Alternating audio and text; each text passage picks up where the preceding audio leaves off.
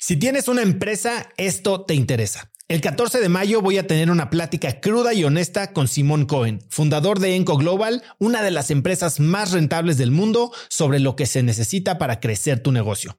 Después de muchos años en el mundo del emprendimiento y con la perspectiva de los cracks a quienes he entrevistado, hoy sé que la realidad es que no existe un secreto si es que quieres escalar. Lo que sí funciona es tener hábitos y sistemas sólidos, claridad en tus metas y aprender de quienes lo están logrando todo hoy en tiempo real. Te invito a Business Hackers, un evento virtual en el que por primera vez Simón nos contará los detalles de su negocio para entender qué hay detrás de ese éxito y qué es lo que se necesita para replicarlo en tu propia empresa. Conéctate a Business Hackers desde donde estés el próximo 14 de mayo. Inscríbete hoy mismo en cracks.la diagonal hackers y encuentras el link en la descripción de este episodio. Este episodio es presentado por Diri Móvil, la innovadora compañía de telefonía celular que conecta a cientos de miles de mexicanos. Yo no sé a ti, pero lo peor que me puede pasar es quedarme sin datos en mi plan o quedarme incomunicado en eventos y no poder trabajar desde donde esté. Platicando con amigos sobre este problema, hace unos meses conocí Diri, que es el líder indiscutible en la venta de eSIMs digitales que puedes usar como línea principal manteniendo tu número actual o también como línea secundaria para siempre estar conectado en México, Estados Unidos y Canadá. A través de la aplicación de Diri puedes gestionar tu línea y elegir entre diversos planes como el que yo uso de 40 gigas al mes por solo 279 pesos. Por escuchar cracks, Didi te regala 7 días de servicio ilimitado totalmente gratis descargando tu eSIM gratis en didi.mx diagonal cracks. Didi se escribe D de dedo y R I.mx diagonal cracks. Llegó un día en el que estaba en, en la Condesa, me tomé tres mezcales y me puse a llorar esto yo no es lo que quiero para mi vida. No me gusta. No soy yo. Me sentía vacía.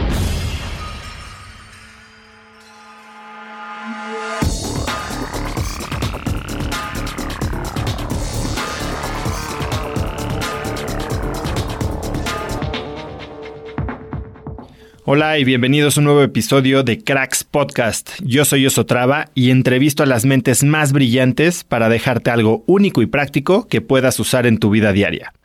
Mi invitada de hoy es Silvia Olmedo. Silvia es doctora en psicología, diplomada en criminalística y maestra en sexualidad. Tiene 14 años ininterrumpidos conduciendo programas de televisión abordando temas de psicología, sexualidad y pareja. Es conferencista y autora de cinco libros, cuatro de ellos bestsellers.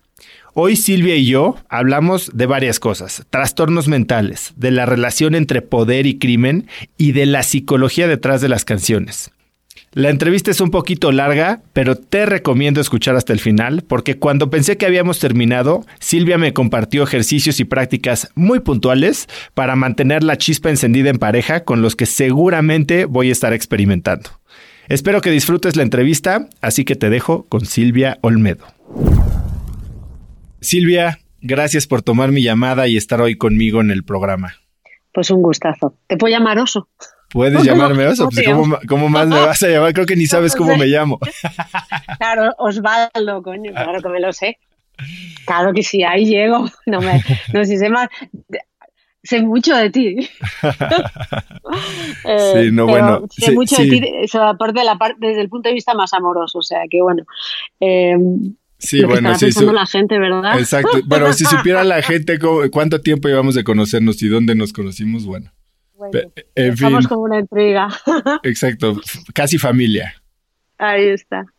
Silvia, eh, algo muy curioso que leí de ti, digo, haciendo algo de investigación y hace años no nos vemos, más que te topé en un restaurante por ahí. Eh, algo que creo que no sabe mucho de ti la gente, aunque saben que eres eh, doctorada en psicología, es que eres criminalista. Explícame un poquito por qué. Bueno, te cuento la verdad. La verdad es que para entender por qué estudié criminología, hay que entender cuál es mi naturaleza. Eh, yo, y a, uno le cuesta, o sea, a mí siempre me dicen, ¿tú qué eres? Bueno, pues yo soy curiosa, soy justicia, ¿no? Porque me mata la curiosidad, o sea, me, todo, para mí todo el mundo me fascina porque todo es, siempre me hago preguntas, ¿no? Soy muy curiosa y tengo otra, otra, digamos, otra, otra afirmación sobre mí, que soy justicia, o sea, busco siempre la justicia en todo, o sea, em, que es, algo muy doloroso por Vamos A, Entonces, a diferenciar, ¿eres justa o te gusta hacer justicia? No, es que hay una manera para tú encontrar la afinidad con las personas eh, entre los múltiples psicólogos que, que uno estudia en la vida y filosofías, hay una que te dice, que habla de las cinco cosas que te definen a ti, ¿no? Si, por ejemplo, yo soy curiosa, soy justicia, o sea, miento, soy curiosidad, hay que ponerlo sustantivo, ¿ok? No en adjetivo. Hay que ponerlo todo en sustantivo, soy justicia. Pues porque es lo que a ti te define, ¿no? O sea, es, como una entidad, ¿no?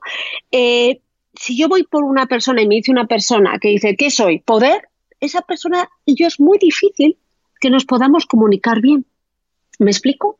O sea, tú al final vas a buscar, vas a comunicarte mejor con aquellas personas que definan lo que tú eres en tus cinco principios, ¿no? En tus cinco sustantivos, ¿no?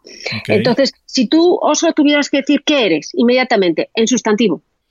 Eh, papá, eh, emprendedor. Eh, y qué pregunta tan difícil, Silvia, me pones aquí en, en, en Claro, es que es algo. Yo estoy segura que de esas cinco cosas, por ejemplo, eres emprendedor y a lo mejor emprendedor eh, tiene mucho que ver con. Eres aventura. Ok. ese sería el concepto mayor, ¿no? Entonces yo diría, bueno, yo a lo mejor lo que más soy no es aventura, pero sí soy aventura en uno de mis cinco sustantivos que me definen, ¿no? Entonces la probabilidad que tú y yo macheemos en algún proyecto, en, alguna actividad en nuestra vida es bastante alta. O sea, si fueras, me explico. Eh, por ejemplo, eh, y, te pasa también con la pareja, ¿eh? O sea, si tú eres a lo mejor, piénsalo, cinco sustantivos. Yo, yo por ejemplo, soy curiosidad, soy justicia, eh, soy pasión, soy, soy valentía, ¿no? Entonces, y, yo me di cuenta muchas veces que hay gente que quiero mucho y que es buena persona, pero no es valiente, entonces me mata, ¿no? Eso es una cosa intolerable para mí, porque se me hace muy difícil ponerme en el lugar de una persona que, que no es valiente y, eso es muy injusto, no estoy lidiando con eso también, ¿no? Porque juzgas cuando alguien no ve lo que tú ves, ¿no? Pero bueno, eh, básicamente me voy a ir al grano porque ya sabes, ya, ya, ya estoy tanzaneando, estoy tomando otra liana como, como Tarzán y me estoy yendo a otros bosques. Entonces, yo, a mí me gustó siempre la, la, la psicología, siempre la amé.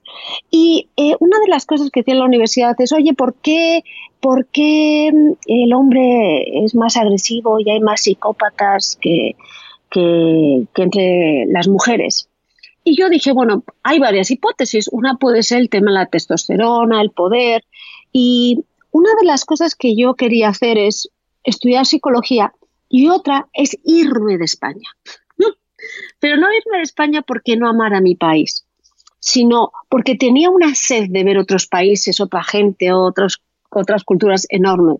Y entonces eh, la Unión Europea sacó un, diplomado en, criminología en el que pedía a psicólogos ser parte de ese diplomado, ¿no? En Holanda. Y yo presenté un paper, un papel, un proyecto completamente loco, con unas, con unas hipótesis nulas, pues muy, como diría yo, muy salvajes, que yo creo que la persona que los leyó en Holanda dijo, ostras, qué interesante, ¿no? y tuve la maravillosa fortuna de que me becaron allá. ¿Cuál era, tu hipótesis? Estaba, era el, la relación entre la testosterona, el poder y el crimen. O sea, relacionaba a los tres. O sea, eh, yo tengo, y no, es así en todo, ¿eh? pero sí hay algo, es muy curioso cuando ves a los psicópatas, eh, a todos, toda esta gente que verdaderamente carece de empatía, eh, que hay gente que dice que son enfermos, otros dicen que son malos por naturaleza, pero hay un porcentaje mucho mayor de hombres que de mujeres. Y, yo siento que está muy relacionado con el poder y el vínculo eh, enfermizo o erróneo entre el poder y el placer, ¿no? El sometimiento. Y entonces yo, ya te digo, es, es, muy difícil ser categórico. Yo no llegué a una conclusión de sí o no, eh, ni, y, por ejemplo, tú sabes, porque tú, eh, pues tu background como, como ingeniero, pues sabes que o si hay que falsear, falsear una hipótesis, no verificarla y todo esto. Yo no lo tengo tan claro. Al final yo creo que sí es verdad que hay una tendencia mayor de los hombres, pero no de que eso podamos decir que todos los hombres, ¿no? Entonces yo llegué a la universidad y, yo creo que este hombre eh, pues le fascinó mi manera de, de pensar fuera fuera de, de, la, de, la, de, la, caja, como dicen, ¿no? Y entré allá, me gustó mucho, pero yo me di cuenta de una cosa, que a través de tu profesión vas a ver tu realidad. Y, yo lo que quería hacer, porque era, era tener un impacto positivo antes de que las cosas negativas pasaran, ¿no? Y claro, al final, eh, en criminología, eh, pues ya tratas con el delito, ya tratas con gente, eh, con víctimas, con victimarios. Y me di cuenta también, por eso yo creo que a veces hay que estudiar las cosas para darte cuenta que no quieres ser eso, ¿no? Eh, a, mí lo que me gustaba era prevenir. A mí lo que me gustaba era eh, más que, que analizar a posteriori, es generar cosas a priori para, pues, para hacer el mundo un poquito más bonito, ¿no? Em, entonces, nunca practicaste. Eh, pues nunca practicaste. Hice, hice, fíjate, tuve que practicar porque si no me quitaban la beca, ¿no? Pero yo estaba, yo hice dos cosas, lo que a mí me apasionaba y lo que tenía que hacer, como decimos en México, a huevo, ¿no? Em, en lo que yo tuve que hacer para pasar los exámenes y todo es hacer perfiles psicológicos, que era relativamente sencillo, eh, conocer gente que estaba, pues que para mí era no enferma, sino mala por naturaleza. O sea, de ser una persona que era rusoniana, en el que eh, todos somos prácticamente buenos por naturaleza, me volví un poco jovista y empecé a pensar que el hombre era un lobo para el hombre y no me gustó ese punto de vista. Y entonces le propuse a mi tutor, digo, mira, yo tengo, además de eso, quiero hacerte una propuesta más interesante. Y me dice, ¿qué? Yo quiero irme a ver a, la, a hacer una, a, buscar a las prostitutas ilegales latinoamericanas que están en el barrio rojo de Holanda para saber cuáles son los métodos anticonceptivos que ellas utilizan. ¿Con qué finalidad? La realidad para mí era explorar ese mundo eh, de mujeres que casi todos odian. Esa era mi finalidad. La finalidad del paper era prevenir la transmisión del, del VIH. ¿No? A través de un condón que se llamaba el femidón. Y era ver si utilizando el femidón, que era, es el condón femenino, se podía prevenir la tasa de transmisión del, del, del VIH, ¿no?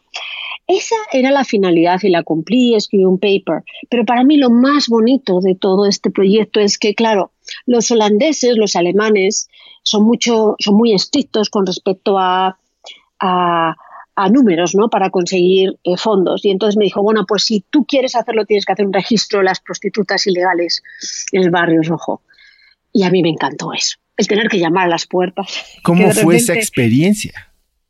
Pues siempre de cara dura. Yo siempre le he echado, no de cara dura mala, pero decir, bueno, porque para mí cara dura quiere decir que se aprovecha a otra persona, sino, sino fui con la realidad. Entonces yo me acuerdo que en aquella época era pues muy jovencita, eh, estaba muy buena, la verdad. Y entonces iba, entraba, llamaba y me habían, me abrían la, la, puerta unas mujeres, yo les hablaba en inglés jamón jamón, o sea, con una pronunciación bastante pésima, eh, porque sabes que los españoles tenemos la discapacidad casi todos, ¿eh? de hablar a lo Penélope Cruz, ¿no? o sea, tenemos un acentazo. Y, y bueno, pues me encontré cuando fui con ese interés real de, de preguntarles a las mujeres qué tipo de de qué, método utilizaban para prevenir eh, el VIH y sobre todo cuál era su background, cuál era su historia de vida, pues encontré unas mujeres maravillosas ahí, maravillosas, eh, pero maravillosas. Y bueno, pues empaticé mucho y me, yo estudié un máster en sexología, pero todo lo que ¿Esto fue antes de Ámsterdam, el máster en sexología? Era en paralelo, pero la parte empírica la parte en el que yo, porque es muy fácil hablar, eh, muy, muy fácil, la verdad, pero cuando tú vives una situación, la vives de otra manera, ¿no? Entonces es que la experiencia es impresionante. Justo platicaba ayer con alguien cómo leer es una cosa, ver es una cosa, oír es una cosa pero hacer es lo único que te da el conocimiento puro. Porque es a través del filtro tuyo, o sea, es cuando consigues el, efecto ajá que le llaman, o en la que está el insight.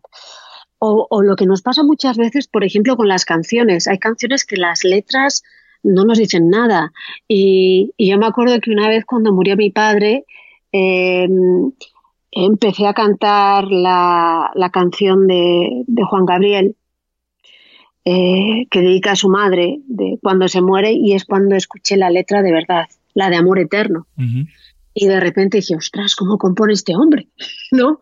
Pero te tiene que llegar ese momento y cada uno le llega, ¿no? Entonces, básicamente lo que yo me di cuenta es, uno, que yo no quería, que a mí no me gustaba la criminología, que sabía que la vida era muy triste, pero yo quería ver lo bonito de la vida y que cuando me llegara lo triste lo superaría y aprendería. Y apliqué un filtro a mi vida a partir de ahí muy distinto, ¿ok? De ser...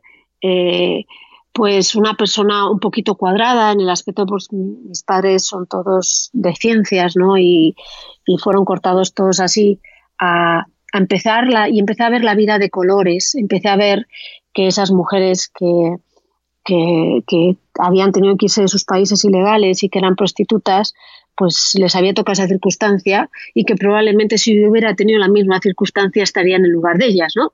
Y entonces te cambia todo, ¿no? Porque ya no te puedes, ya no puedes ser tan drástico. Em, entonces, todavía, pues, pues todavía me confundí más, o sea, porque digo, bueno, ¿qué voy a hacer yo con mi vida, no? o sea, no sé qué quiero hacer, ¿no? Sé que soy muy buena estudiante, pero nada más. Y volví a España, eh, acabé, acabé todos. A ver, es que los europeos lo tenemos un poquito más fácil, porque hay dos opciones: o poner copas en verano para ganarte eh, pues un dinerillo, o, o estudiar un poquito más y sacarte una beca, ¿no? y, yo fui por la segunda opción. O sea, em, eh, es, la gente lo ve desde fuera eh, y dice, joder, qué tía. Y la verdad es que sí tengo mérito, pero no tengo tanto mérito. Es lo que te digo de las circunstancias, ¿no? Em, acabé la carrera y a mí me pasó que Anderson Consulting, una consultora de aquella época, me manda a, Inglaterra y, yo fui porque me gustaba Inglaterra pero a mí lo del mundo de la consultoría y toda esa pedorada no me gusta, la verdad. Y entonces, bueno, pues voy eh, y, al final, pues, pues, pues, pues, me tengo que volver a España para pagar unos, unos eh, eh, pues, pues lo que tienes que pagar cuando te, dan becas, pues tienes que hacer papers y todo esto, y yo era muy cumplidora. Y antes de ese momento, pues, pues antes de ese momento, pues yo me había enamorado de un chico que había conocido hace cinco días. hace cinco días. Sí, sí, hace cinco días. y a los cinco días digo que me enamoré de él. Y se lo digo así. Y él se va para Australia. Y un año después me voy yo a Australia a por él. Antes de que me cuentes qué pasó después, acabas de mencionar algo de lo que quería platicar contigo. Platícame. analizaste la canción de Juan Gabriel, pero he oído que has analizado la psicología de más de 100 canciones de pop y rock. Sí, eso ¿E-, sí. ¿Ese fue el origen? Pues eh, uno de ellas, a ver, eh, sobre el duelo, o sea, mi entrada a Juan Gabriel y, volverme Juan Gabrielista. ¿Eres Juan Gabrielista? yo soy Juan, sí, sí, yo soy de Radiohead, ¿ok? Juan Gabrielista, y luego también soy de José José, aunque él no es el autor. La de la almohada es la mejor canción que refleja el homenaje sexual, ¿no? Tú no estás conmigo, solo está la almohada. O sea, imagina, la canción es muy fuerte. No lo he oído eh, con, ese, eh. con ese punto de vista. Ahora lo voy a, hacer, voy a poner más atención. Escucha, escucha. A veces despierto, borracho de angustia, me llevo, me lleno de besos y de caricias mustias y luego el tío dice, pero tú no estás conmigo, solo está la almohada, por favor. O sea, se, se, lo hace con la almohada pensando que es otra persona, que más o menos todos lo hemos hecho, pero sin almohada, ¿no? Tener una fantasía con alguien que hemos amado y nos ha dejado. Pero sí es eso, es eso. Yo creo que la música, los artistas, eh, eh, dicen lo que los psicólogos decimos en libros. Y es fascinante. Por eso siempre me ha fascinado, siempre me ha fascinado el arte, los artistas, porque tiene una manera tan sencilla de hablar de procesos emocionales que son tan complejos y tan bonitos, ¿no? Eh, y por ejemplo, México es el país de los grandes letristas. Es brutal. O sea, la composición que existe en, México musicalmente hablando es brutal, es bellísima. Entonces, bueno, y, no solo de los clásicos, te estoy hablando de Zoé, te estoy hablando de Café Tacuba, o sea, eh, una canción que dice, ya no afiles las navajas, ya no me haces daño cuando me las clavas, ya no me destruyas más coño, esto es una relación tóxica y qué bonito lo dice Zoé. Entonces, es eso, o sea, ¿en qué momento nos dejamos destruir por otra persona? ¿En qué momento le pedimos a otra persona que no nos destruya cuando está en nuestra mano, no? Eh, y hay unas canciones. Entonces sí, empecé, empecé a estudiar mucho de Oliver Sacks, que, bueno, es, un psicólogo extraordinario. Eh, y llegué a la conclusión que la música llega de distintas maneras, ¿no? Es como el conocimiento, a cada uno le tiene que llegar de una manera. Está lo que es la melodía, está la letra, eh, está el ritmo y, y hay canciones que te llegan de distintas maneras a una parte de ti. Fíjate, había una canción que era que decía words, era words, tan tan tan, don't come easy. sí, sí, sí. Bueno, yo nunca sabía, eh, yo pensaba que hablaba de una camisa. Son camisas. Entonces, yo siempre, entonces digo, hostia, o sea, a mí no me gustaba la letra, era ese, e, esa melodía que, te, que va más allá de la parte racional, que es el cortes de tu cerebro, y se va ya a la parte de la amígdala, ¿no? y, y, a mí me gustaba. Em, eh, y luego, por ejemplo, una canción que es fascinante, la de la de, y yo me di cuenta que yo era eso, ¿no? Eh, ¿Has visto la, canción la canción de Police, la de Every breath you take, every move you make, I'll be watching you? Coño, si eso es un stalker. Exactamente. y tú la ves como una historia de amor y ya, ya entiendo, ya entiendo cómo piensan los stalkers. O sea, qué interesante, ¿no?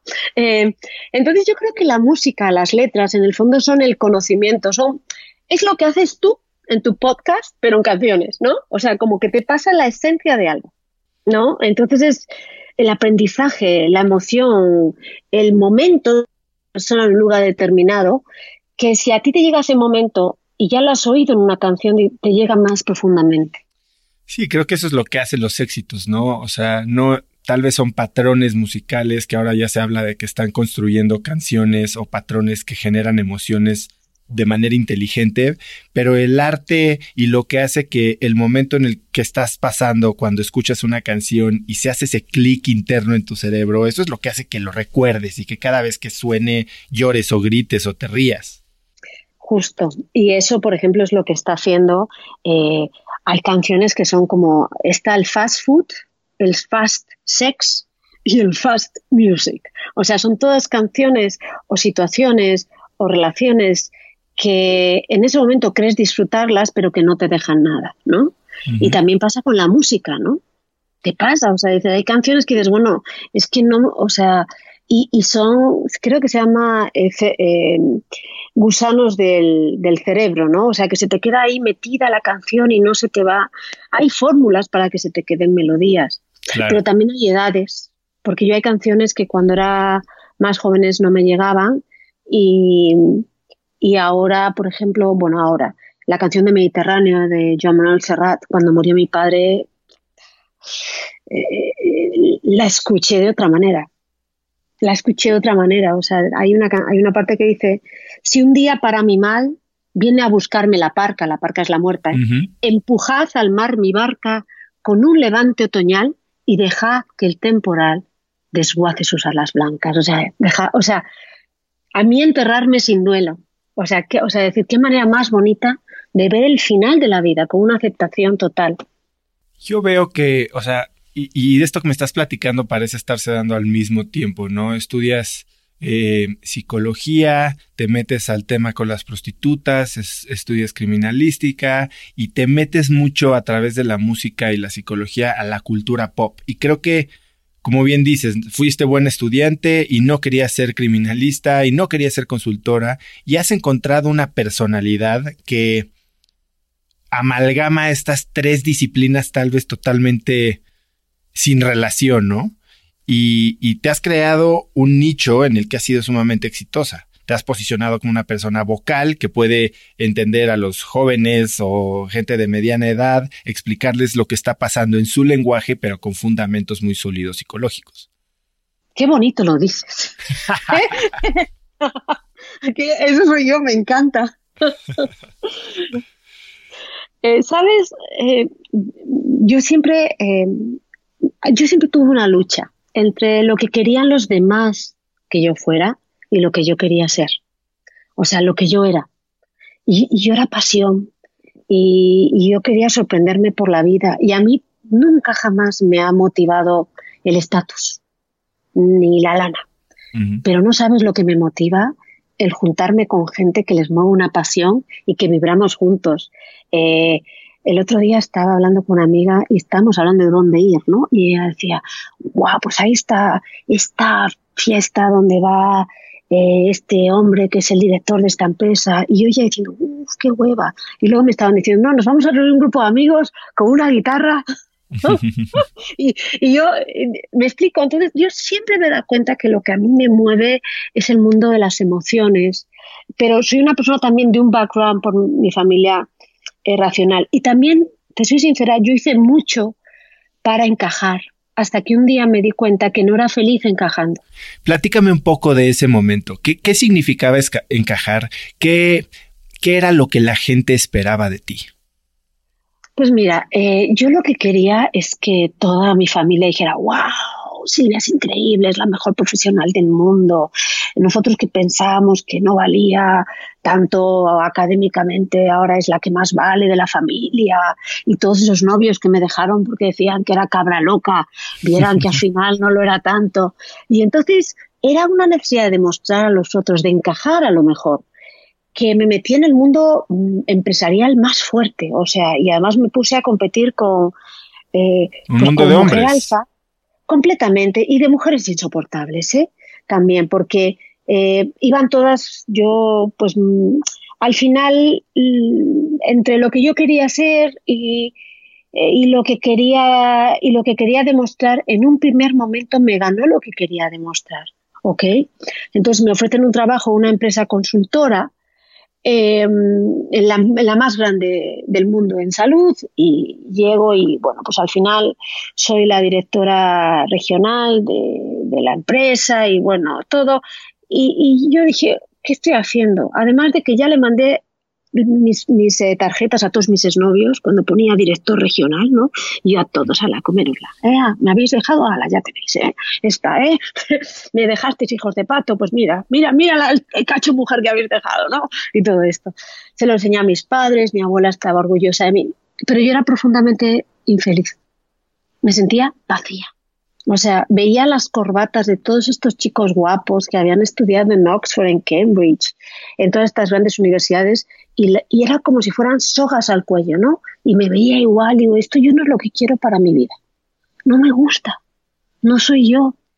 Y, cuesta, porque estás en un estado de comodidad muy grande, ¿no? Pues economía eh, económica, reconocimiento social, pero yo no era feliz, no lo era me había separado completamente de, aquella mujer que quería eh, mejorar un poquito el mundo, dando conferencias, eh, haciendo investigaciones no tan interesantes, pero que podían cambiar vidas. Pero también me había dado cuenta que en el área, por ejemplo, la consultoría farmacéutica siempre me, clavaba con esa información eh, social. Y, y bueno, pues llegó un día en el que estaba en, en la Condesa, estaba con un chico que se llama Zaratustra, me tomé tres mezcales y me puse a llorar. Y le dije que, no me gustaba la vida que tenía, que a mí me hubiera gustado dedicarme a dar conferencias. Y este Zaratustra, que es un tío que, desgraciadamente murió, eh, era un tío brillante, brillante. Él estaba en, en Radio Ibero con un programa que se llama Tricerables me organizó una especie de, conferencia, mini conferencia. Él era muy pacheco. Pacheco no drogadicto, pero sí era, estaba muy volado. Era un tío de los, de los tíos más brillantes y más maravillosos que he conocido. Básicamente llegó ahí una persona, porque vinieron cuatro gatos, que me dijo, oye, hablas muy bien del virus del papiloma humano, ¿por qué no vienes a la tele a hablar de ello? Y ese fue el momento en que dije, pues mira, lo voy a hacer. Y cuando lo hice la primera vez y vi la cantidad de correos que llegaban y lo fascinada que estaba la gente con el tema de, cómo prevenir el virus del papiloma humano eh, y, lo ávida que estaban de información, dije, esto es lo que me gusta. Pero hay que tener gónadas para pegar el salto y hacerlo, ¿no? Claro. Y, y entonces lo hice lo hice y me costó mucho porque, pues porque es difícil, ¿no? Porque. ¿Qué fue lo más difícil? ¿Tu experiencia, tal vez entrando en un negocio que no conocías o en un ambiente diferente al que estabas acostumbrada, o la idea de lo que estaba pensando los demás? Para mí, el ambiente. El ambiente fue muy duro. Porque yo estaba acostumbrada a jugar derecho, ¿no? Yo sabía quién me quería quitar esta cuenta, quién no me la quería quitar. Entonces los ves de frente. Pero el mundo de la tele es muy distinto. El mundo eh, es muy complejo. Eh, el general, hay, los artistas, aquellos que son, porque hay algunos que artistas no tienen nada, lo único que quieren ser famosos, ¿no? Entonces, pues yo era muy naif, entonces me costó mucho, me costó muchísimo entender eh, pues que había gente que lo que decía no, era, lo que decía eh, y, metí mucho la pata, mucho, mucho la pata, pero tuve la fortuna de tener gente, eh, yo siempre me gustaba gente mayor que yo, incluso para entrenar, pero conocía gente que a lo mejor me sacaba muchos años y me, y me enseñaron lo que era el mundo de la tele. O sea, aprendí, aprendí a hostias, se dice. ¿Cuál fue el error que más te enseñó en esos primeros años? Uy, el error.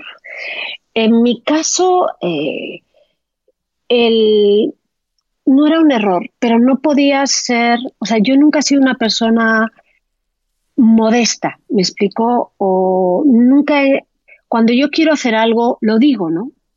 Pero entendí que yo creo que que en ese aspecto la gente tendría que ser como yo. O sea, yo, por ejemplo, si te veo a ti y veo que me gusta lo que haces, me va a quedar poco para decir, tenemos que hacer algo juntos, ¿no? Y hacer algo. O sea, yo nunca he competido con la gente. Siempre, cuando veo a alguien que es muy bueno, digo, o trabajamos juntos o trabaja para mí. o sea, siempre. Eh, y yo, por ejemplo, cuando vi a las chicas muy guapas de la tele, pues son muy guapas. Yo mido un metro sesenta y cuatro y soy guapa a cuadro, ¿no? Pero la realidad es que, es que no funciona.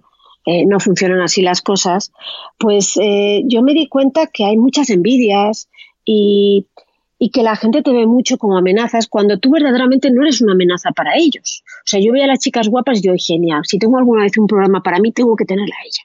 Porque si la gente eh, quiere ver una chica guapa, a lo mejor por mí no, pero por ella sí, sí, le dejan, ¿no? Eh, y tiene que haber un chico guapo, y tiene que haber una persona. Entonces siempre lo he visto así. Entonces, lo que me costó entender es que la gente en el mundo, en el mundo, en, el mundo del, business es un poquito más compleja, no muestran las cartas, ¿no? y yo creo que es erróneo, la verdad, porque al final te toma más energía.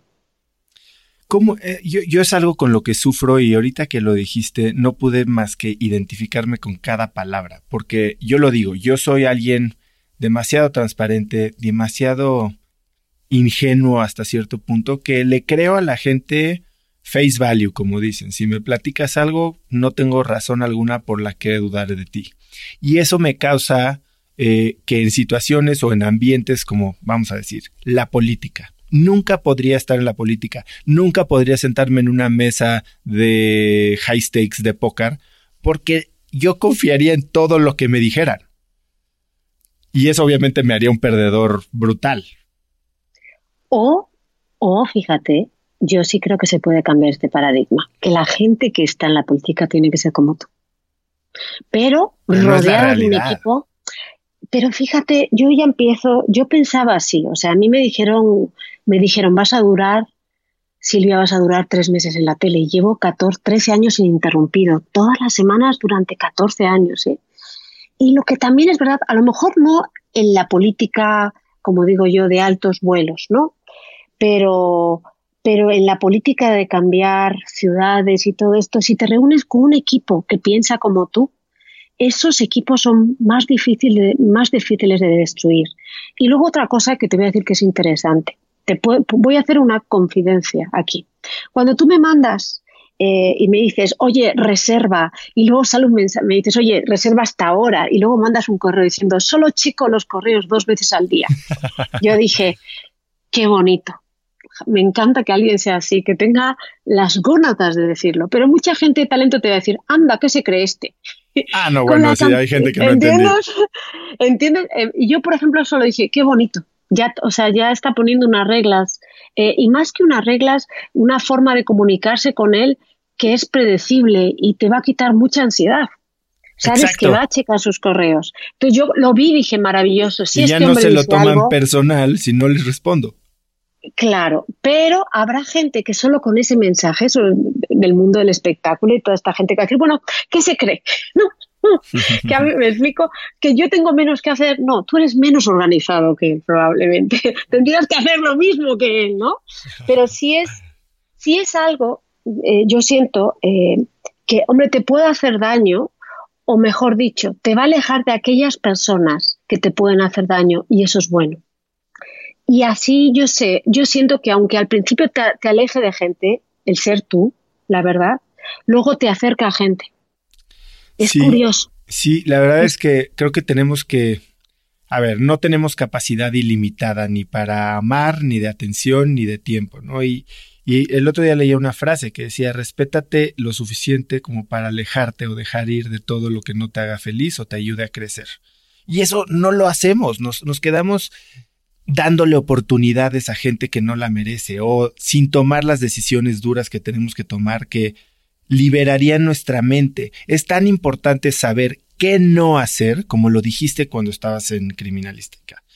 ¿Qué no quieres hacer para liberar espacio, tiempo, energía, visión para descubrir lo que sí? Justo, justo. Y además, sabes, mi experiencia personal es, sí es verdad, yo no, yo no caigo como X, o caigo mal o caigo bien. ¿Me explico? Yo sé que soy así. Yo sé que por mi forma de ser, y no porque yo no respete los espacios de las personas, pero sí es verdad que mi forma de ser es muy distinta. Mira, hace nada eh, puse un mensaje eh, que decía, ¿en qué momento los influencers se han vuelto infomerciales? Lo leí. Me comieron, me comieron, me comieron, pero es la verdad, o sea, los influencers antes eran gente que hacían contenido interesante que nos movían el tapete, que nos veían, que nos hacían ver la realidad de otra manera. Y yo entiendo que tú tienes que vivir de algo y entiendo que hay anuncios, pero es que ya son infomerciales, entonces ya perdieron esa calidad de influencers. Mira, he perdido amigos por ese, por ese comentario. Pues no eran tus amigos. Amigos. Eso es lo que yo pensé. Dije, qué pena que en vez de intentar cambiar el mundo y decirle a las marcas que ellos no mandan, decirle a las marcas que cada marca tiene una personalidad perdón, que cada persona tiene una personalidad y dime qué marca estás anunciando y te diré qué personalidad tienes. No voy a seguir la dictadura de las marcas. No me interesa. Y, la gente no lo hace, ¿no? Eh, te estoy diciendo esto porque incluso a la larga lo que te va a pasar es eso también, que a mí me ha pasado, ¿eh? Eh pues hay marcas que si no dices lo que ellos dicen no te quieren, pues no me quieras. Pues no me quieras. O marcas, y te lo digo así porque hay un tema terrible, que es el tema del sexo en México. Hay una doble moral tan triste, a mí me da tanta tristeza, porque yo me he quedado sin grandes marcas, no porque no me quieran como Silvia Almedo, sino porque tienen miedo. Pero esas mismas personas que me han quitado un, un, contrato enorme para yo dedicarme a educar a los jóvenes de lo que está pasando, si anda una persona que a lo mejor es periodista, te gusta el periodista, ¿no? Porque, no, periodista, ¿no? Eh, pero al final esa gente llega a las 3 de la mañana y acaban llamándome a mí pidiéndome ayuda. No, y digo yo, pues qué pena. Y se lo dije así, yo te voy a ayudar, pero si tú me hubieras patrocinado, no tú, tu empresa, tan, esa que le da tanto miedo de hablar de algo tan importante como es la salud reproductiva, eh, hubiera invertido un poco de dinero en eso y no en, en, estupideces, pues a lo mejor tu hijo o tu hija no estaría así. Pero también se lo digo, ¿eh? Y les ayudo. Se me fue la olla, oso, ¿por qué estoy hablando de eso? Estábamos hablando de eh, los influencers, las marcas y, liberar espacio de, tu mente, ¿no? Lo más importante, al final, ¿qué es lo que te quiero decir? Ya, ya encontré por qué me fui por, por otro lado. Al final, tienes que atraer, tienes que estar con la gente que se afina a ti. Porque aunque te cueste más, aunque ganes menos, al final vas a ser más feliz. Claro. Y eso es importantísimo. O sea, y te quitan, eh, eh, hay una cantidad de, de energía que te saca todo eso, que es brutal. Y creo que vivimos en un mundo en el que si nos ponemos a tratar de llenar las expectativas de toda la gente que nos rodea, porque las asumimos como nuestras. Hay veces, como tú decías al principio, que, que, crees que tu sueño, tu destino, tu misión en la vida es lograr algo que ni siquiera se te ocurrió a ti, que ni siquiera es algo que te apasiona, que ni siquiera es algo que disfrutarías. ¿Y qué es lo que sucede cuando lo logras? Porque probablemente siendo una persona determinada lo vas a lograr, hay un vacío tremendo, porque todo por lo que habías luchado no significa nada. Completamente, por eso yo doy mucho valor a aquella gente que se salió de ese camino. Léase Silvia Olmedo o Oso Traba. ¿Me explico? porque el, ese cambio paradigmático que se tuvo que hacer, que requirió del valentía, decir, ya sé lo que soy y lo que no soy, pero ahora lo tengo que hacer, para mí eso tiene un valor muy grande. O sea, yo, el valor de mi vida lo tengo, para mí, lo que a veces yo digo, a ver Silvia, ¿dónde estás ahora? Cada vez que algo me sale mal, me recuerdo dónde estoy. Fue en ese momento en que tuve que tomar esa decisión, que sabía que me lo jugaba todo. Y lo hice y probablemente en tu caso exactamente igual. Eso es lo difícil, porque eso nos de alguna manera nos habían dado ya otro camino. Y decidimos tomar otro. Y ahí para mí es el gran valor de la gente. Yo no tengo valor por haber estudiado más, no lo tengo. No tengo valor por, o sea, no es que no tenga valor, hice lo que estaba en mi camino. Pero el decir, sabes, a mí lo que me mueve verdaderamente es ver la cara de una persona que de repente le doy una información que va a cambiar su vida y me siento tan bien y quiero hacer eso a pesar de lo que puedo perder, ahí es donde yo estoy orgullosa. Y ahí, por ejemplo, es donde yo creo que, que la gente tiene que estar orgullosa, cuando hace algo que dice, bueno, me fui de ese camino. Pero suena muy fácil una vez que tal vez diste ese paso. Estar antes, parado en, al borde del precipicio, sin saber si en realidad lo que estás sintiendo es real, sin saber si ese descontento, ese vacío, esa frustración que no cesa, tiene una salida, pues no, es, no es tan lógico, ¿no? No es como decir, ah, dejo todo lo que, por lo que he trabajado, dejo todo lo que creí que yo era y voy a empezar de cero. Hay gente que tiene que sufrir experiencias eh, traumáticas, hay gente que vive procesos más de trascendentales, hay gente que lo encuentra a través de un viaje, ¿no? Eh, ¿Qué, le recomendaría eso? ¿Cómo, si se sienta alguien en esas situaciones de las que estamos hablando, enfrente de ti, ¿qué le dices? ¿Cómo lo haces despertar? Es que esa es la clave. O sea, al final uno tiene que despertar. O sea, al final tú tuviste que estudiar ingeniería, tuviste, fuiste a Stanford, tuviste que hacer un máster, o sea, tuviste que decir, bueno, ya he sido lo mejor, el número uno, ¿y ahora qué? ¿No? llegar a, o sea, tocar fondo de alguna manera, ¿no? Entonces, para que alguien toque fondo, tiene que hacerlo. Y, y hay que cometer errores. O sea, de verdad, yo era una persona, a los 20 años, era una persona, era mi, yo era mi esencia, pero estaba cubierta bajo un barniz de postureo terrible. Me explico. Por eso yo no puedo culpar a la gente que tiene ahora mismo 25 o 30 y está bajo ese barniz. Yo lo único que deseo, lo que yo, yo no puedo decir a la gente que, puede hacer. La gente tiene que llegar a la cima, porque la cima a veces es tocar fondo o tocar fondo para darse cuenta. Y en ese momento uno tiene que estar y decir, ay, ya nos reconocimos en esta vida, ¿no? O sea, hay mucha gente que no son amigos en un momento de tu vida y llega un momento en que te vuelves a conectar con ellos. Y simplemente es porque ya los dos estáis vibrando en la misma, en la misma situación, ¿no? En, las mismas experiencias de vida. Eh, y, por eso yo nunca digo a la gente, te lo dije. no era su momento. No era su momento, no era su momento y a cada uno le llega su momento. Y cuando yo cuando veo a la gente que ha cambiado, como digo yo, de vida, porque además siempre esa gente tiene una fuerza, son, tiene mucha fuerza.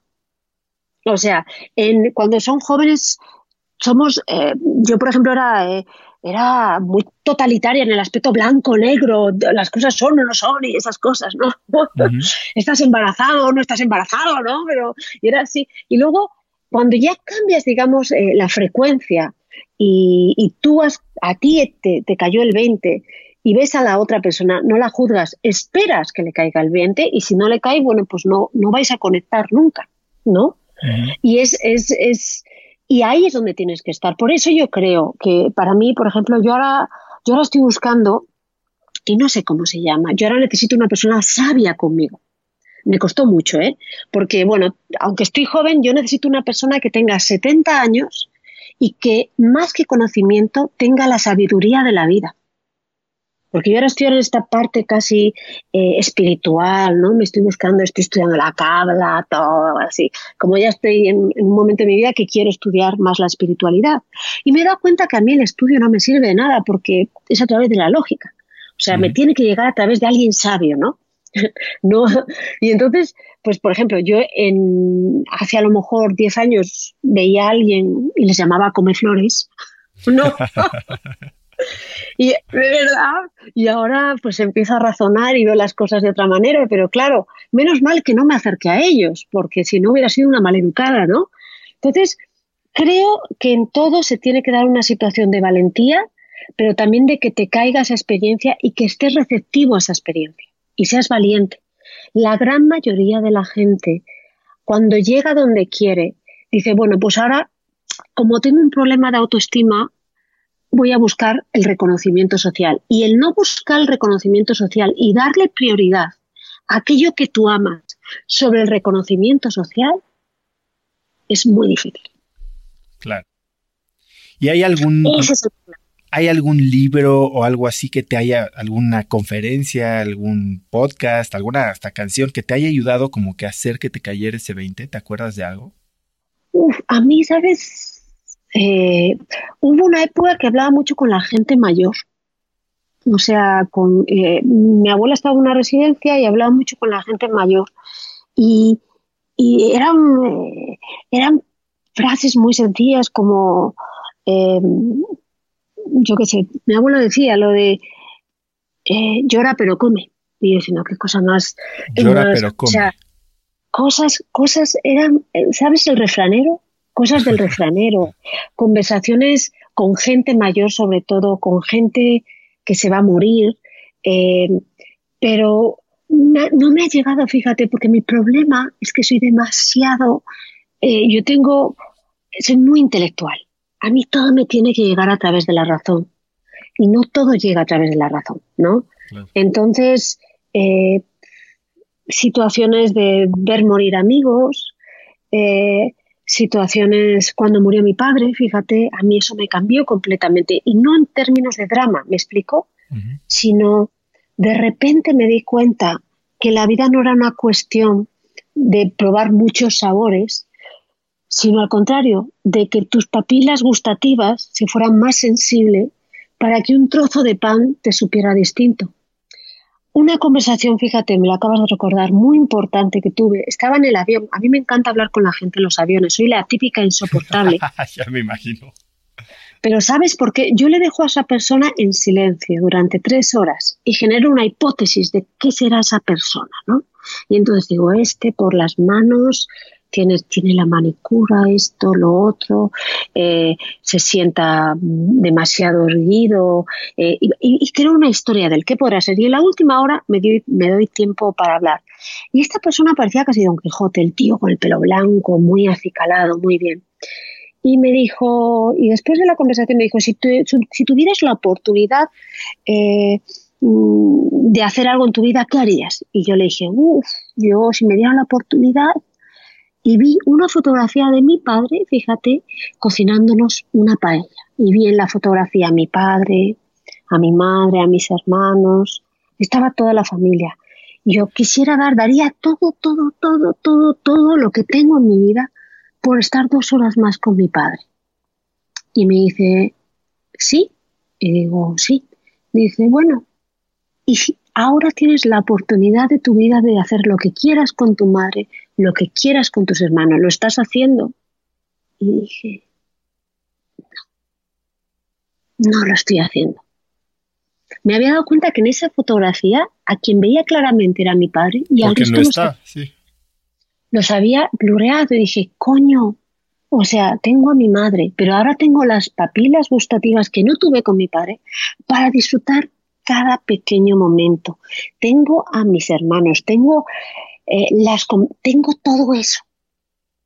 Y dije, wow, es verdad. Es verdad. Tengo a mis amigas, pero a mis amigas eh, y me di cuenta también de una cosa, fíjate, ahí me llegó el insight. O sea, coño, o sea, siempre llama uno a los amigos cuando los necesita, uno se da cuenta que, pero no riega, no alimenta las buenas amistades. Y está muy mal, como sabes que los tienes ahí, y dije, no, lo que voy a hacer es, eh, es llamar a la gente que quiero, o sea, voy a, voy a hacer todo aquello que no he hecho con la gente que quiero. Y, la verdad es que no lo hago una vez, lo hago todo el rato. Lo hago todo el rato, pero con cariño, lo disfruto. O sea, la gente piensa que estoy en tacha cuando llego a Madrid.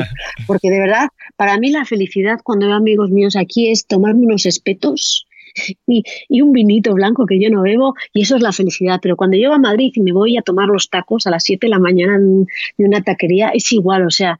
Y eso, fíjate, esa conversación, este hombre me dio esa, esa oportunidad. También creo que muchas veces tenemos las conversaciones más maravillosas, pero no estamos en el momento de recibirlas. No estamos en el momento. Y yo es de las cosas que digo, ojo, si yo eh, me he juntado con gente maravillosa que yo todavía no tenía la capacidad, les oía, les escuchaba, pero no veía lo que me están diciendo. O sea, porque tú a veces escuchas, yo te dices que no me escuchas, sí me escucho, pero hasta que tú no lo ves, no lo asimilas. Sí, sí, y esa es la clave. esa parte me, intriga mucho, ¿no? Porque sobre todo y regresando, y tal vez voy a gozar un poco de tu experiencia en tema de parejas. Eh, hablamos del matrimonio y la figura perpetua y cómo te vas a hacer viejo con tu pareja, pero para que eso suceda, tienes que hacer esa elección consciente todos los días, ¿verdad? Porque hoy es muy fácil decir, no, pues ya nos separamos, somos diferentes, eh, vamos a agarrar cada quien su camino. Todos los días tienes que decidir si esa es la persona con quien quieres estar. Ahora, para que eso pase, tienen que estar, como bien lo estás diciendo, en el mismo canal, la misma sintonía, la misma vibración y estar teniendo esas conversaciones en el momento adecuado cada vez. Justo. Y entonces, ¿cómo, cómo puedes tú que has trabajado con parejas, ¿cómo puedes facilitar eso? ¿Cómo puedes hacer que eso no sea tan complicado y que, y que más gente lo pueda vivir o que más gente pueda estar consciente de si está sucediendo o no? Uno, lo primero es entender que no todas las relaciones están hechas para toda la vida. Pero no tiene que ser a lo mejor que acabes la relación con esa persona, pero que la relación se transforme. ¿Me explico?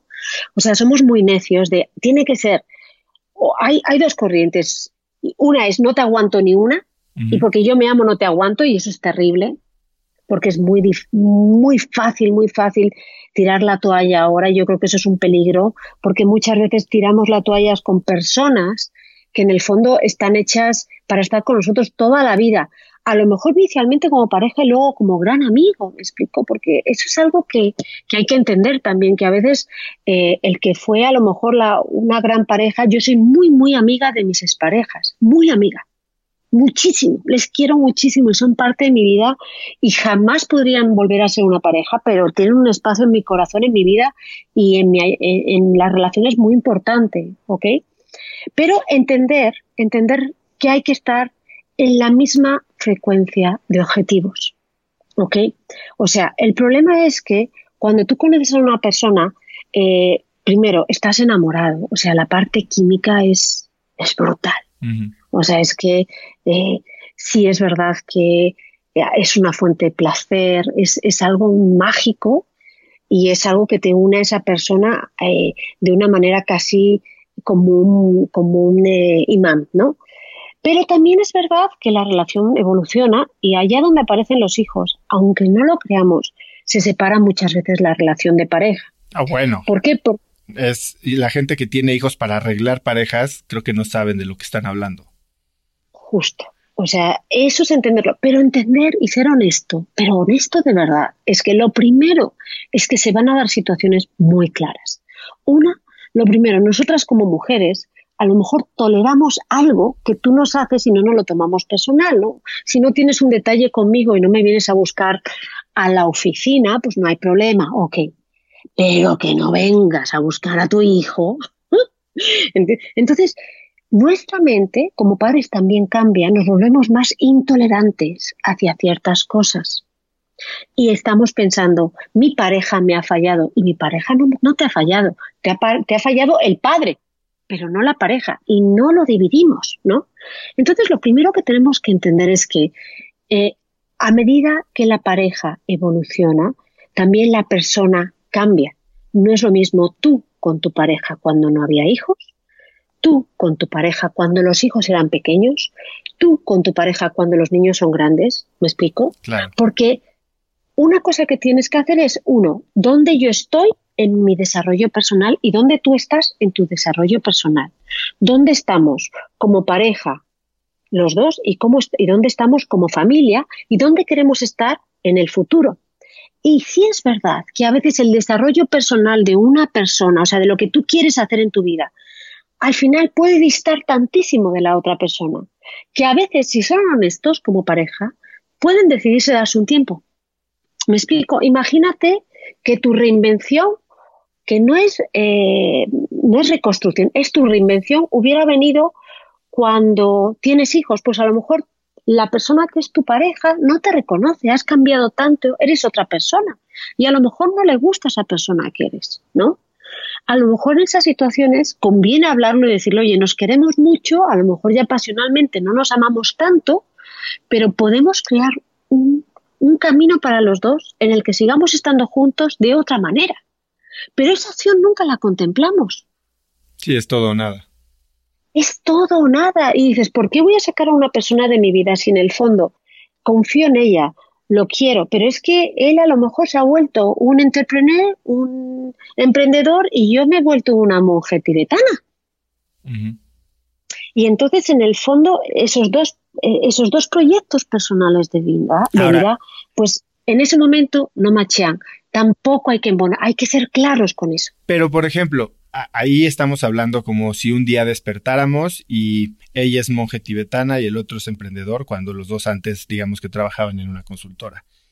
Esto no pasa de la noche a la mañana, tal vez puede pasar rápido, pero es un proceso. Y creo que si en ese proceso se comunica más y se habla con honestidad. No es simplemente, oye, hoy me di cuenta que ya no soy la misma persona que era hace seis años. Pues sí, claramente no eres la misma persona.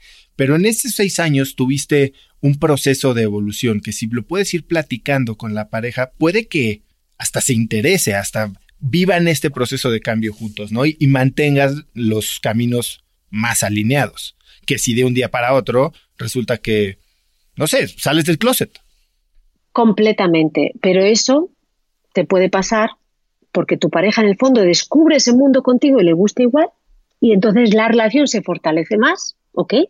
O sea, de repente, como pareja, han crecido más porque han podido desarrollar eh, esos proyectos personales, ¿no? Y ahí van a ser una pareja todavía más unida, ¿no?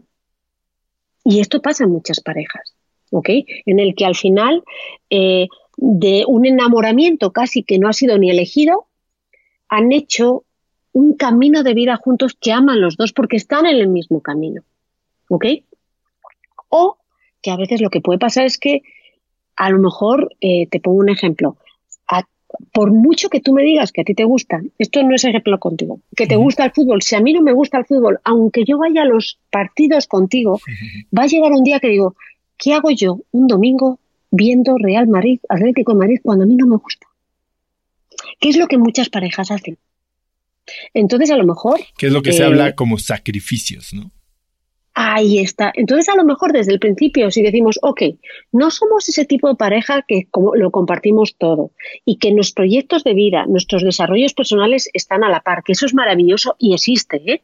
Y es muy bonito. Se requiere valentía por parte de los dos, o sea, es, es, es, es para mí el ideal, pero también a veces dices, bueno, pues tú a lo mejor a mí no me gusta partes de tu vida que tú tienes, que a ti te gustan, pero todavía tenemos muchas cosas que nos vinculan y vamos a alimentar también eso. ¿Me explico?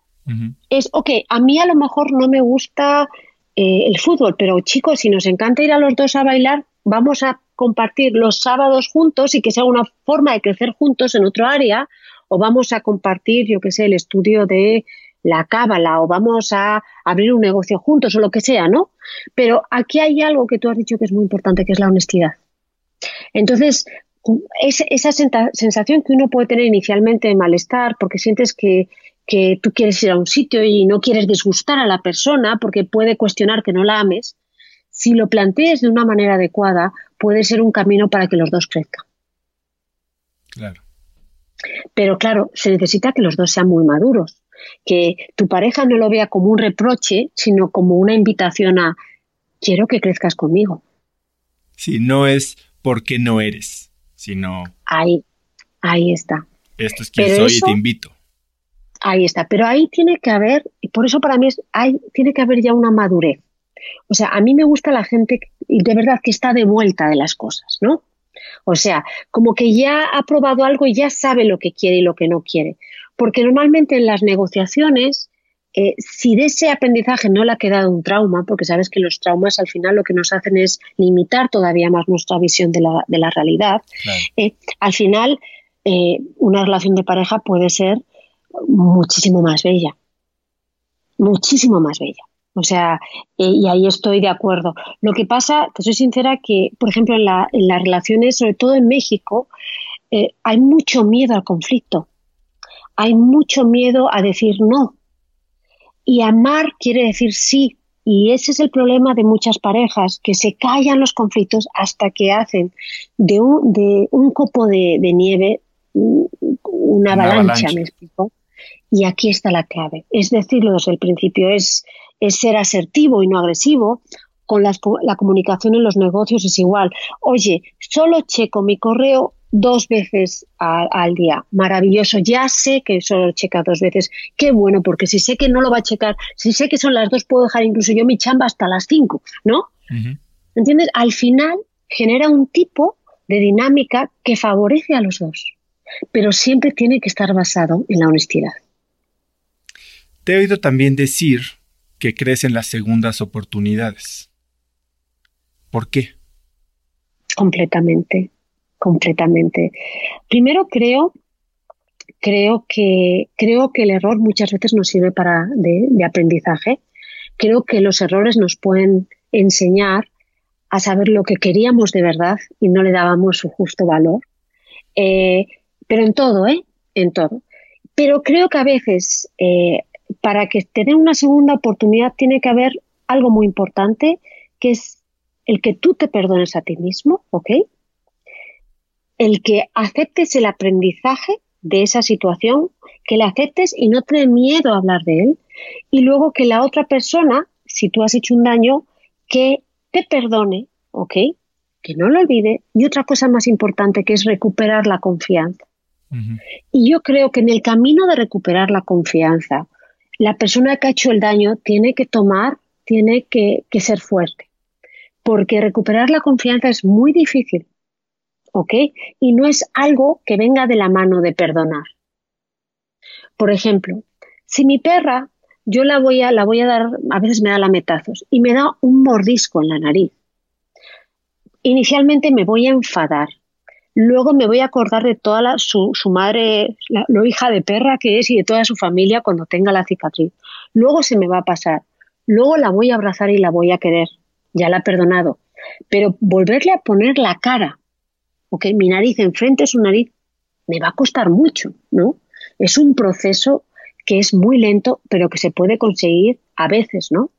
Y entender y aceptar que a veces una persona no puede recuperar toda la confianza, pero eso no quiere decir que una relación haya acabado, porque a veces la confianza eh, podemos desarrollar hasta un, reflejo. Te pongo un ejemplo. Eh, cuando una persona ha vivido un ataque terrorista eh, y oye una explosión, la primera sensación que tiene después de 20 años después de escuchar un sonido similar a una explosión es de una hiperpalpitación, de un miedo, de una sudoración. ¿Eso quiere decir que esa persona no ha superado el trauma? Sí, sí lo ha superado. Pero hay una reacción inicial que cuando tú dices, ¡pah! Ok, sí, que es no racional. Silvia, estás en casa, no pasa nada. ¿No? Y eso se puede hacer y eso se puede aprender. Sí, bueno, ahora está en, fases finales de pruebas médicas eh, con la FDA el tratamiento de estrés postraumático con MDMA. Eh, ¿Sabes lo que pasa? Eh, y, te estoy hablando de una persona que soy bastante abierta y he probado muchas cosas y todo. El problema de todo esto es que todos estos fármacos te llevan a un sitio de dejar la atención al libre albedrío, ¿no? para que eh, aquellos estímulos, aquellos nodos de información que están más activados, lleguen más tempranamente a ti y los puedas neutralizar. El problema es eh, que yo, sinceramente, siento que la FDA está muy, muy presionada por los lobbies del dinero. ¿Me explico? Entonces, eh, sí hay fármacos que pueden ayudar, eh, hay otras prácticas que pueden ayudar. Eh, tiene una base científica. Yo he estudiado mucho sobre la ayahuasca, el cambó, y, pero entiendo que la deformación de la información que haya sobre esas sustancias y el uso amateur puede hacer más daño que beneficio. Fíjate lo que te digo, es, son palabras fuertes. Entiendo para qué se puede utilizar la ayahuasca, hablando de otras sustancias, eh, tiene un objetivo, eh, pero eh, creo que podemos llegar a un estado sin utilizar sustancias que nos pueden llevar a esa misma situación que es neutralizar, ¿ok? Esa primera reacción de miedo, de pánico ante un estímulo que nos causó mucho daño hace muchos años. ¿Con qué tipo de técnicas? Te he oído decir que bueno, más bien tú hablas de, mindfulness, de meditación desde el 2014. ¿Esa es una de las técnicas que usarías? No, no, no. Fíjate, el mindfulness es la técnica eh, para mí es la desensibilización. La técnica es la que se basan para tratar las fobias. Se llama desensibilización sistemática, que es que son, es una técnica súper viejita, que es, pero la técnica es esa, pero luego digamos que la tecnología que podemos aplicar bajo ese, ese, marco teórico eh, podría ser distinta. Te pongo un ejemplo. La desensibilización sistemática, básicamente, cuando tienes una fobia, si tú tienes una fobia, una araña, hay gente que le dices la palabra araña y ya su tasa cardíaca se eleva. Si le enseñas una foto eh, a una persona que tiene una fobia, eh, va a tener miedo a esa foto, le va a crear una respuesta automática terrible. Bueno, pues en una fobia vas exponiendo a la persona poco a poco a los estímulos y los vas neutralizando, ¿no? ¿Me explico? O sea, primero, igual que cuando tratas la fobia al miedo a, volar, ¿no? Eh, primero le dices a la persona que tiene em, que, está con que tiene miedo, que tiene fobia a las arañas, no miedo, ¿eh? porque el miedo es necesario. Fobia, bueno, araña, ¿qué piensas? pues me da miedo. Vamos a aprender a respirar profundamente. Luego te voy a poner una foto de la araña. Luego te voy a poner una película. Luego te voy a poner una araña en una jaula. Luego te vas a poner en la mente de la araña pensando si tú fueras la araña, eh, ¿qué, ¿qué, verías en esa persona tan grande que le está mirando? Qué miedo, ¿no? Y empiezas a racionalizar. Y acabas consiguiendo poco a poco que esa persona tome la araña en la mano, ¿no? O que huele si le da miedo a volar, ¿no? Se llama. Entonces, el mindfulness nos ayuda sobre todo a resetear emocionalmente. Por ejemplo, eh, eh, que es otra técnica. Entonces, lo que hacen muchos fármacos, eh, que de los que están hablando ahora mismo, es que eh, lo que te hace es exponerse, exponerte de una manera directa a ese estímulo que te da miedo, fobia, y de una manera casi eh, inmediata, y en ese momento aprender técnicas de relajación para que cada vez que veas ese estímulo, ¿ok? A través de la droga, te enseñemos a relajarte, ¿ok? ¿Me explico? O sea, y eso lo puedes, lo puedes conseguir a través de sustancias o que yo lo veo muy peligroso o entrenando a la persona. El mindfulness es una técnica muy bonita que para mí es un reseteo. Es como tocar, tomar el disco duro todos los días y limpiarlo. Es algo muy sencillo que tendríamos que hacerlo por las mañanas, ¿ok? Tomarse tiempo siempre por las mañanas es muy importante para tú estar en control de tu vida y no que, los estímulos externos estén en control de ti. Y el mindfulness, eh, pues fue creado, eh, eh, bueno, verdaderamente no lo crearon los psicólogos, los psicólogos utilizaron una técnica abreviada, ¿no? Y entonces lo que pasó es que es una manera sencilla de reconectarnos con nosotros mismos y de limpiar nuestro disco duro de la computadora para empezar bien el día, ¿no? Es como una toma de control, un ground control, ¿no? Entonces, si tú lo practicas todos los días, dos veces al día, te darás cuenta que aquellos estímulos que te impactaban directamente, sin tú tener ningún control de ello, ya tienes un filtro. Y te evita reaccionar. Reaccionar y reaccionas, pero decides también a qué reaccionar. O sea, si eres una persona, porque al final tu naturaleza es tuya. O sea, yo a lo mejor soy muy pasional y, si veo algo que me duele mucho, oh, me cuesta, me cuesta controlarme. Eh, me costaba controlarme a los 15, a los 35, ahora me cuesta controlar mis emociones, pero no mi conducta, ¿no? ¿Me explico? Entonces, ¿por qué? Porque he hecho mucho ejercicio. Eh, eh, de mindfulness, de meditación, pero te pongo un ejemplo. Para niños hiperactivos no siempre está indicado el mindfulness, al revés, ¿no? El famoso TDAH, eh, porque eso es otra cosa, no hay, no hay algo que funcione para todo el mundo, hay distintas cosas que, que funcionan para distintas personas. Y esto es muy importante. O sea, lo que para mí funciona, para otra persona no funciona.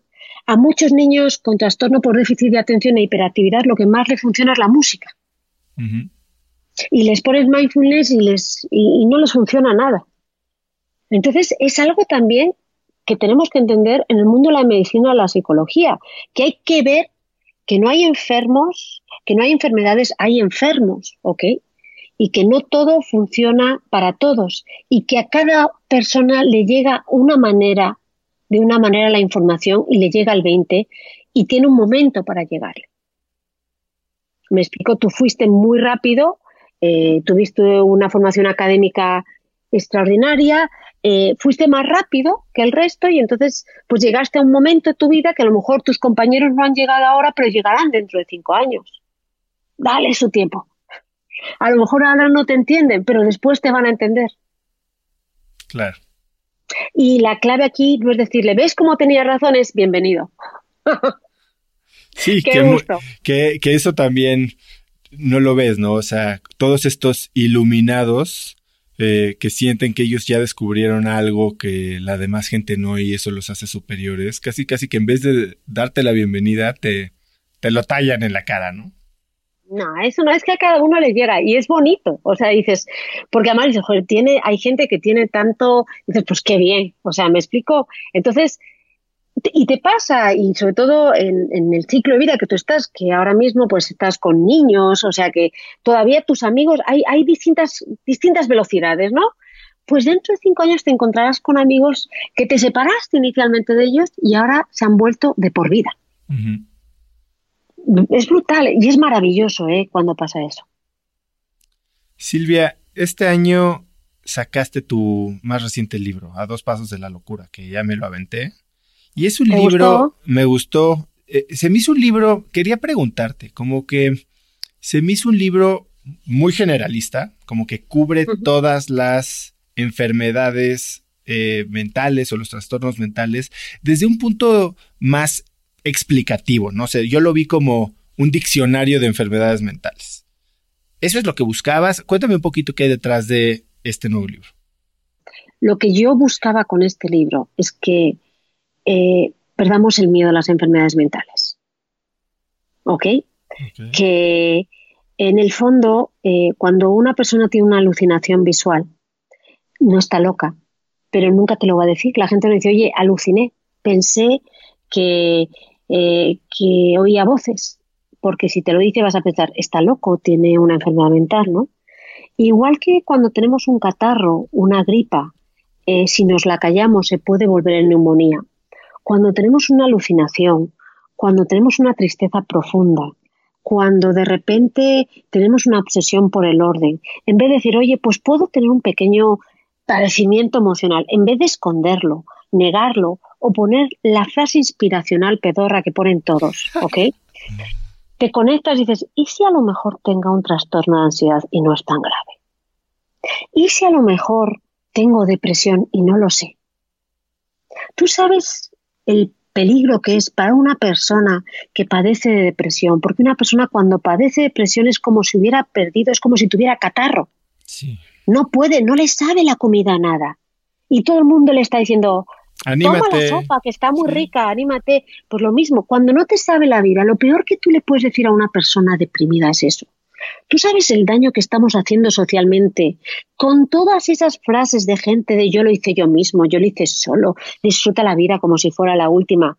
A ver, te estoy diciendo a ti que disfrutes unos tacos y que te sepan deliciosos si tienes un catarro que no puedes respirar. No, pues no se te ocurra decirme eso.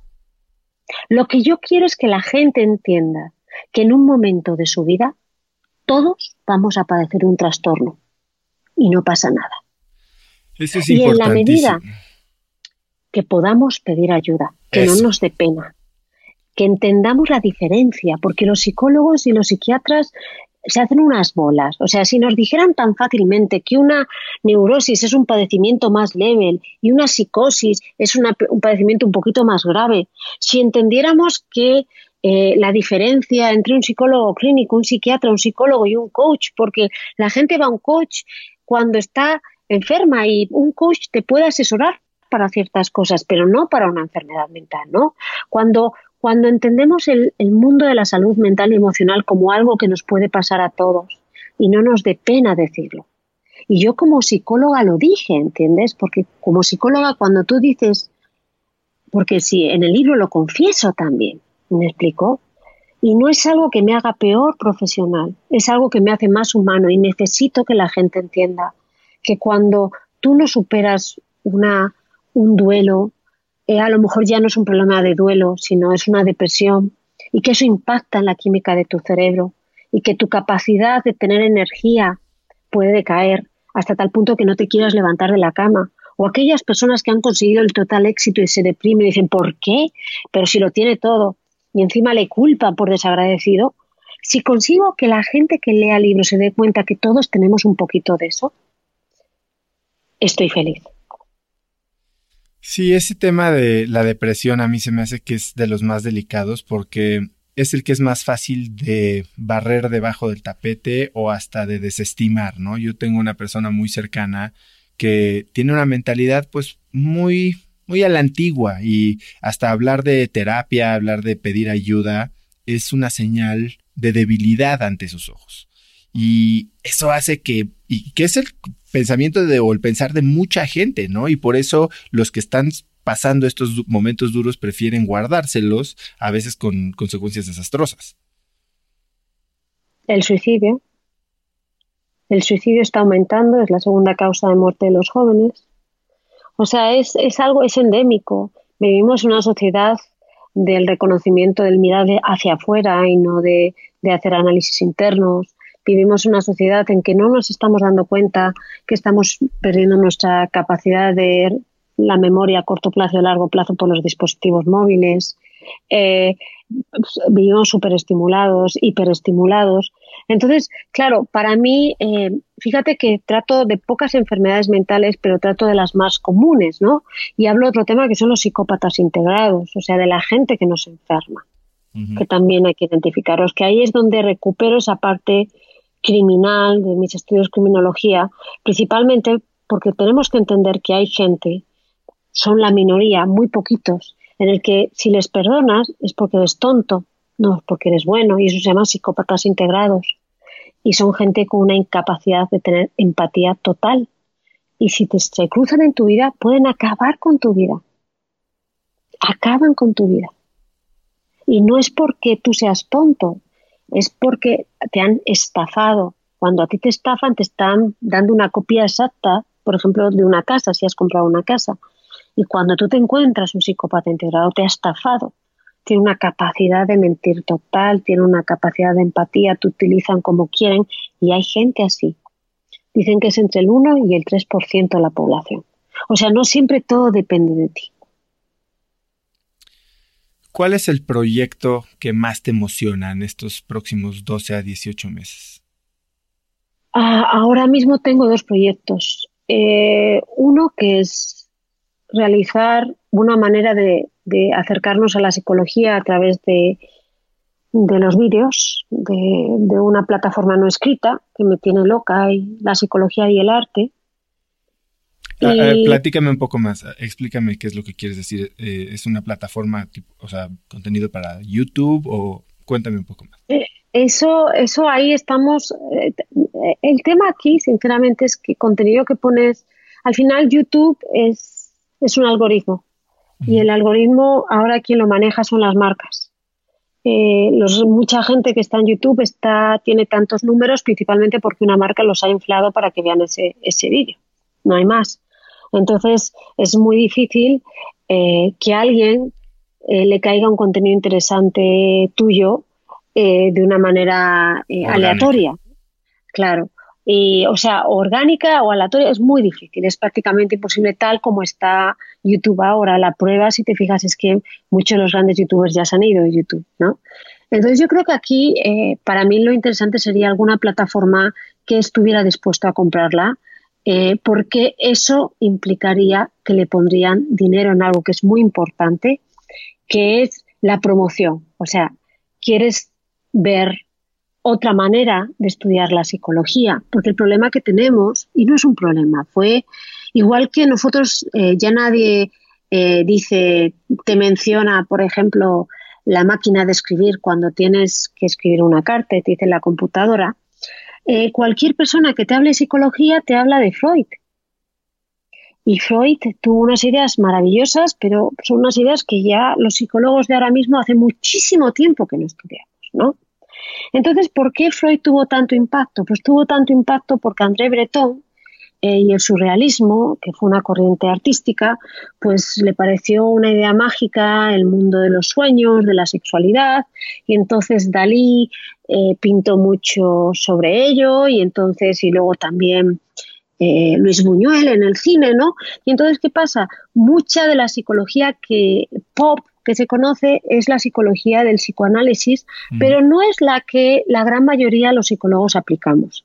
Y estoy en ese proyecto, entonces quiero utilizar plataformas artísticas, musicales, vídeos, pintura, estoy conectando con muchos artistas justo para eso, para explicar procesos psicológicos de una manera entretenida, porque si no entretienes la gente, pues no te ve. Eh, entonces estoy en eso, me fascina, me apasiona. Eh, pero tengo una parte que es importante, que es la parte de la financiación. Al final, que es la que a mí se me da mal, en el fondo, que es el conseguir que la gente le invierta, ¿no? A, un proyecto que más allá de, entretenimiento tiene contenido que pueda ayudarte mucho, ¿no? O sea, si a lo que tú y yo llegamos en un momento determinado, que es en el fondo es seguir tu pasión, pero de verdad, y lo creemos y estamos convencidos, hay mucha gente que en el fondo eh, nos escuchan pero no lo entienden o no lo ven o dicen qué fácil lo tuvieron ellos, ¿no? Bueno, pues yo con psicología quiero llegar a mostrar procesos psicológicos y enfermedades de tal manera que todo el mundo diga, anda, están hablando de mí, no de los locos del manicomio. es, es esa, me encanta, pero estoy todavía, estoy convenciendo a muchos artistas, eh, estoy haciendo mucha investigación, estoy metiéndome mucho en, incluso en, la, en temas que son alternativos para mí, porque yo soy muy cognitivo-conductual, ¿no? Y también hay que ser un poquito flexible, eh, los colores, hay, hay, hay, cosas bellísimas que, que uno La parte que más me gusta es la de investigación, te soy sincera, y ver los formatos. Y la otra es que quiero aprender a tocar la guitarra. ¿La guitarra? Sí. Sí, estoy clavada con eso, a nivel personal. ¿Y cómo vas? Pues iba muy bien. Un compañero que me estaba enseñando se murió, tuvo un accidente y entonces ahora, eh, pues, eh, pues igual estoy retomándolo eh, entendiendo que, lo que más le gustaría a él es que yo siguiera aprendiendo a tocar la guitarra. Entonces ahí está. ¿Cuál sería la primera canción que quieres aprender a tocar? Me la saluda. ¿De quién es esa? Es de un chico que nadie conoce o poca gente que se llama Alex Ferreira. se llevo la luz de los espejos, se llevo la calma que tanto anhelo, me dejó el pánico para que cunda, si la ven por ahí, me la saluda. Es son unas letras maravillosas y entonces ahí estoy. Pero sí, sí la voy a tocar. Me apetece mucho tocar la guitarra. yo creo que cada uno medita y esa es mi manera. Yo la música siempre me ha hecho llegar a otros sitios. Sí, pero de lo que me dices aparte la experimentas de una manera muy racional también. Sí, me encanta. Me encanta. Sé que tienes que irte, pero antes me gustaría preguntarte un par de cosas. ¿Tienes algún hábito inusual o algo que tú considerarías raro en otra persona, pero que amas? A ver, dos. Siempre me tengo que ir a la cama con un chocolate.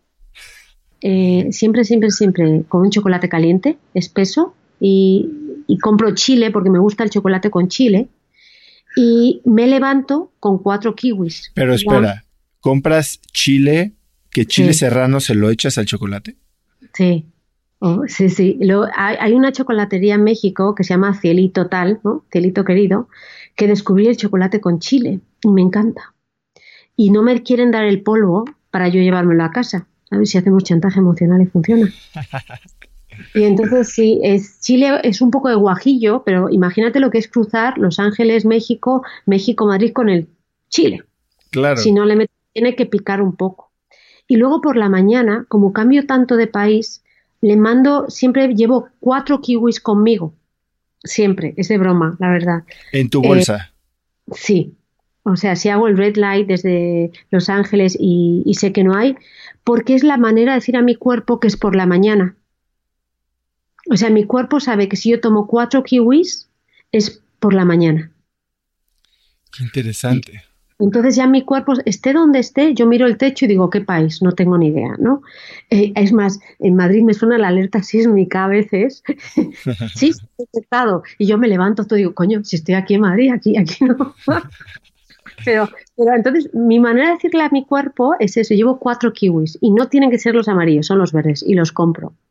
Y como son de Nueva Zelanda, casi todos son la misma marca. Yo no sé, si son una multinacional y siempre lo hago y es una manera de decirle a mi cuerpo eh, dónde estoy.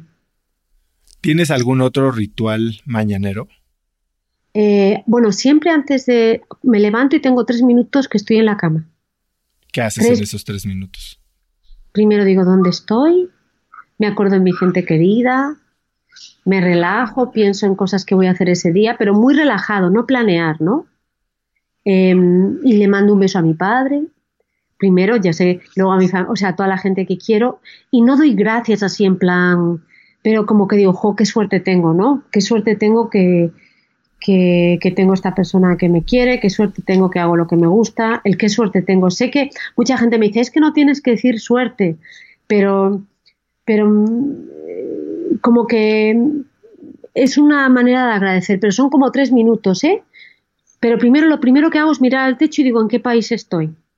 ¿ok? Que esto es importante y luego qué suerte tengo y, luego después de esos tres minutos muy, poco a poco me voy levantando. También lo hago porque tengo la tensión muy baja, muy, muy baja. ¿Y si no te desmayas? Y si no me pego unas, unos, madrazos, olvídate de desmayarse, eso queda muy fino, ¿no? Así en plan. entonces, y entonces, eh, y es muy poquito a poco qué estoy haciendo.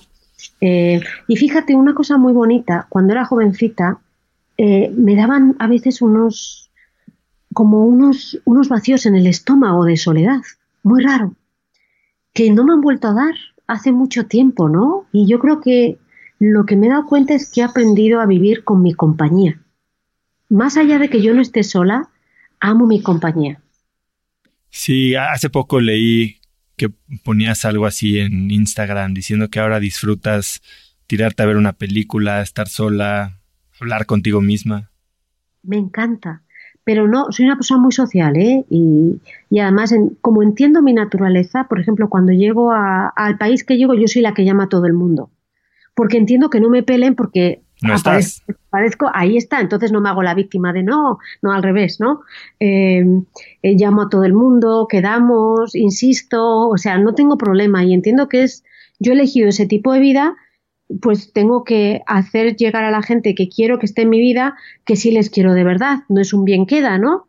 Y entonces, eh, y lo hago siempre, pero con el levantarse es un proceso de verdad de yo ese concepto de la felicidad, así como si estuvieras en estado de tacha, no, no lo vivo.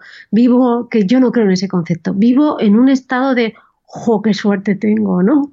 Eh, y, y, a veces digo, si esto es como una película. El otro día fui al Museo de Frida Kahlo y un chiquito, eh, pues que tendría, yo qué sé, 29 eh, años, viene y me dice, yo cuando tenía 15 años salí del closet contigo, pasa, pasa. Y yo, qué bonito, ¿no? O sea, y, gracias a este, a este chico me he quitado la...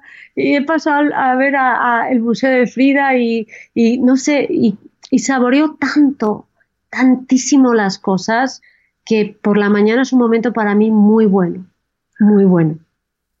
¿Haces algo, meditas en la mañana o eh, cuando puedes? hay gente, yo el término meditar, yo no soy tan zen en el aspecto de, o sea, yo eh, intenté durante años, iba a los gimnasios y me olía pies, ¿no? Y no podía, y, pero me di cuenta que cada uno, para mí la meditación es conectarme conmigo, ¿no?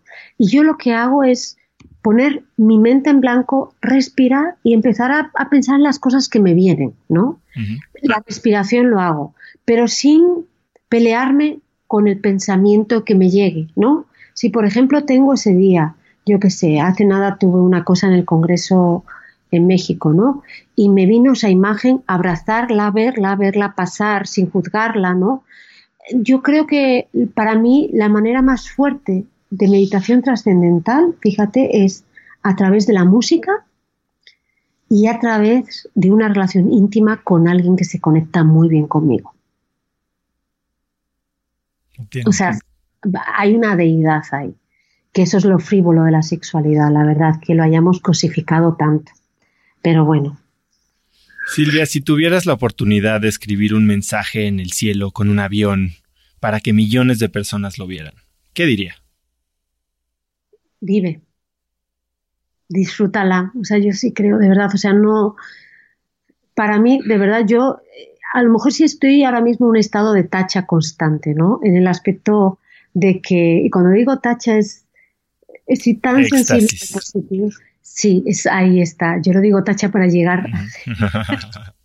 y es que a mí los malos momentos de mi vida me han dado una conciencia tan clara de que cuando no existen esos malos momentos, el resto son tan bellos, de verdad, o sea, tan bonitos, Hace poco escuchaba una definición de la felicidad eh, de alguien que decía, la felicidad es el estado natural del ser humano. La felicidad es lo que existe cuando no te falta nada. Y las carencias nos las creamos nosotros mismos, ¿no?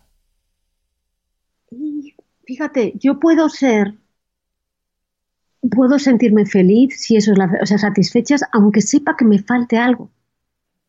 ¿Me explico? O sea, a lo mejor yo sé eh, que me falta, yo qué sé, eh, ahora no, no, ya salud a mi madre, pero he aprendido incluso a eso, a, a, estar satisfecha con ese momento, ¿me explico?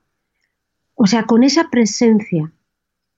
Es, es, un tema rarísimo porque va más allá de las de que yo sé, soy consciente que a veces no lo puedo tener todo y que quisiera tenerlo, ¿eh? No tenga, no, no me voy a engañar, ¿eh?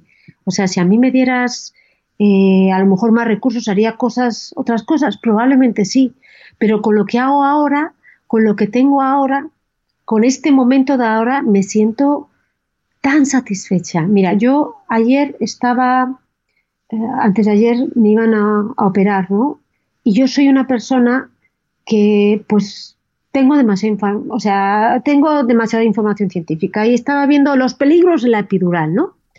Y entonces, claro, los hay y yo no ni, ni tengo miedo ni me pongo nerviosa, pero cuando salí de ella fue una sensación tan bonita, tan, tan, tan bonita, al decir, uff, qué bien, ¿no? O decir, te lo juro, estaba visualizando a las 5 de la tarde, hablo con oso. O sea, era... Esto antes de tu operación. Claro, o sea, yo la salida de... Claro, porque para mí, en serio, decir cosas, ¿entiendes? A ver, porque para mí es, es un... La conversación contigo eh, tiene mucho más trascendencia que la que tiene para ti por cosas mías internas, ¿entiendes? Y es bien bonita, ¿no? Y él dice, wow, o sea, no solo tú, sino qué bonito que tantas cosas bonitas hayan pasado a gente que quiero, ¿me explico? ¿Entiendes? Entonces, yo, yo soy así y soy cero romántica, ¿eh? odio las, las, pero sí soy como para esas cosas y creo que una de las cosas que uno tiene que recuperar es la capacidad para entusiasmarse.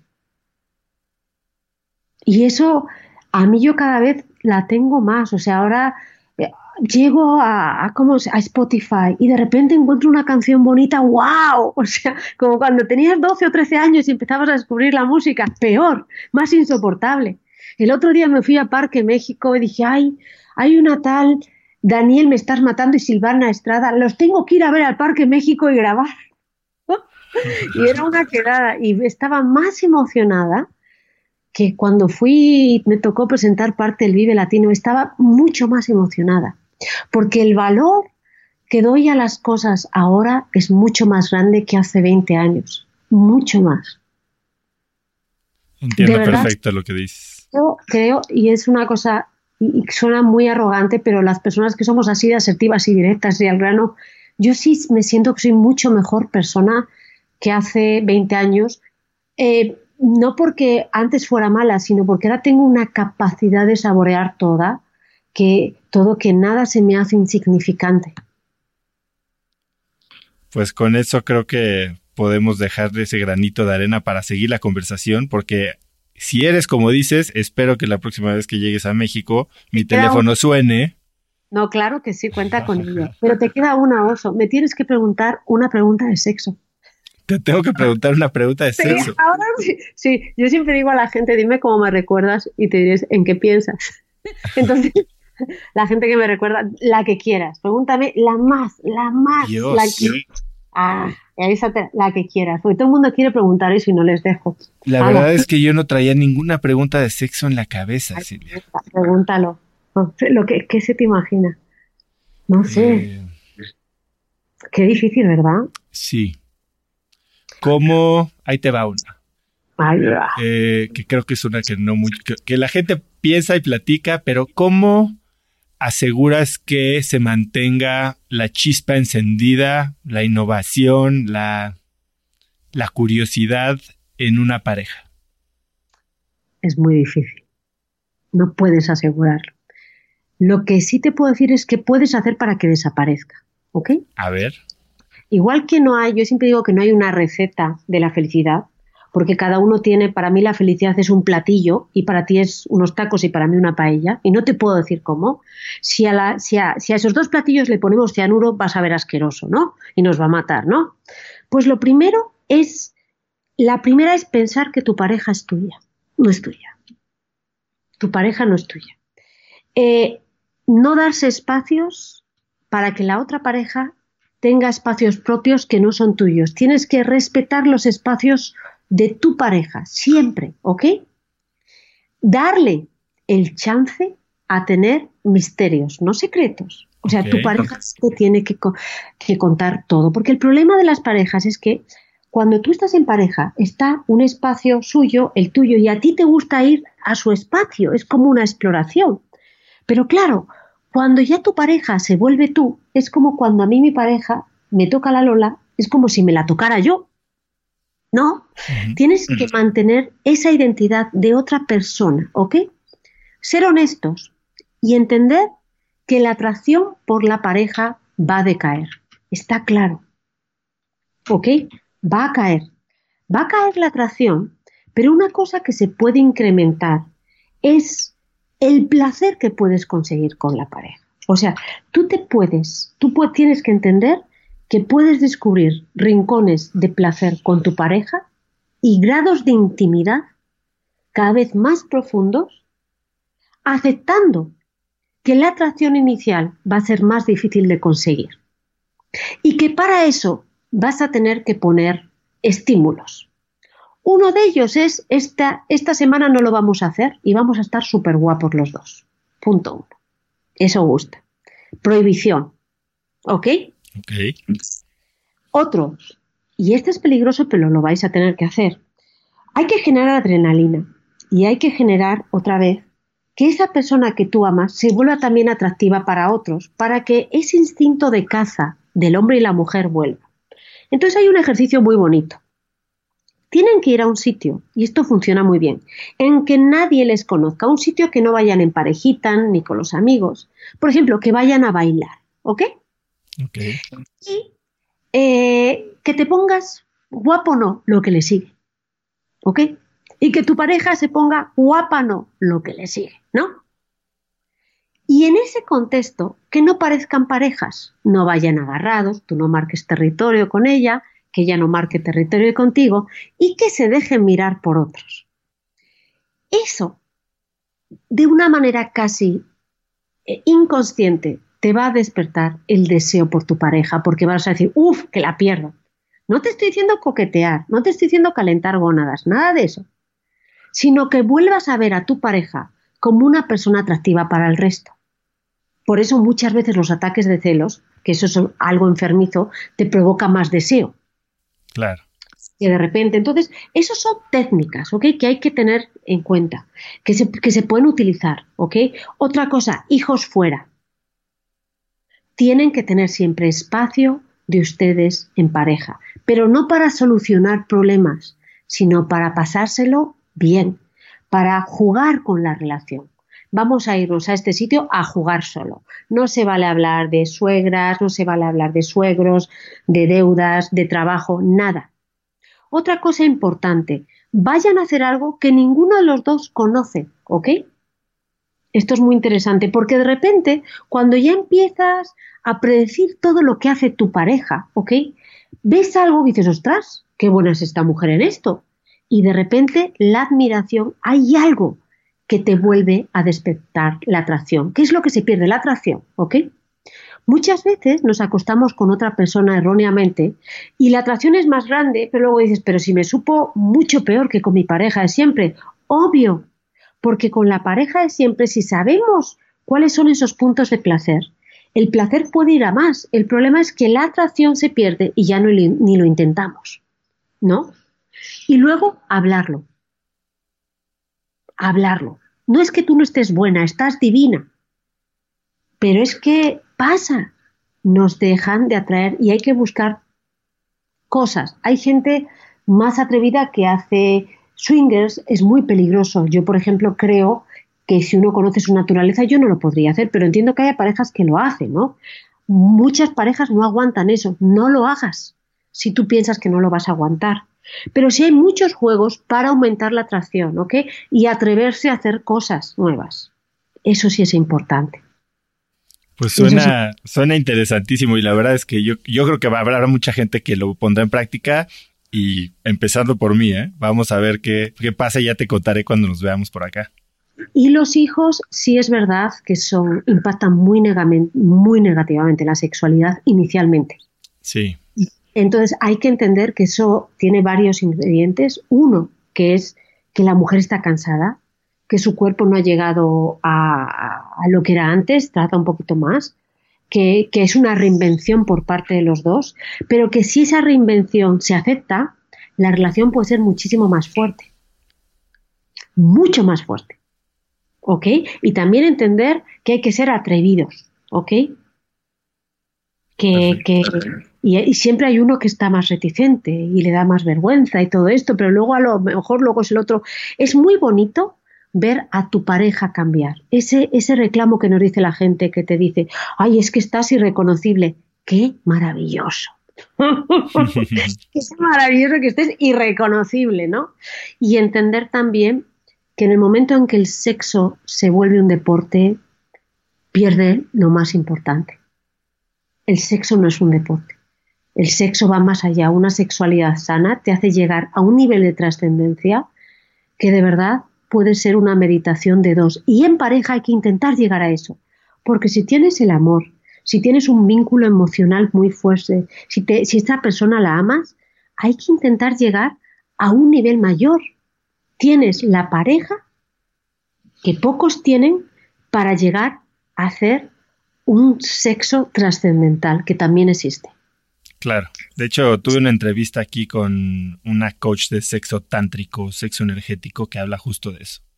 Es maravilloso, maravilloso, pero no es con cualquiera. Exacto. pero no lo dejen. O sea, si verdaderamente merece la pena.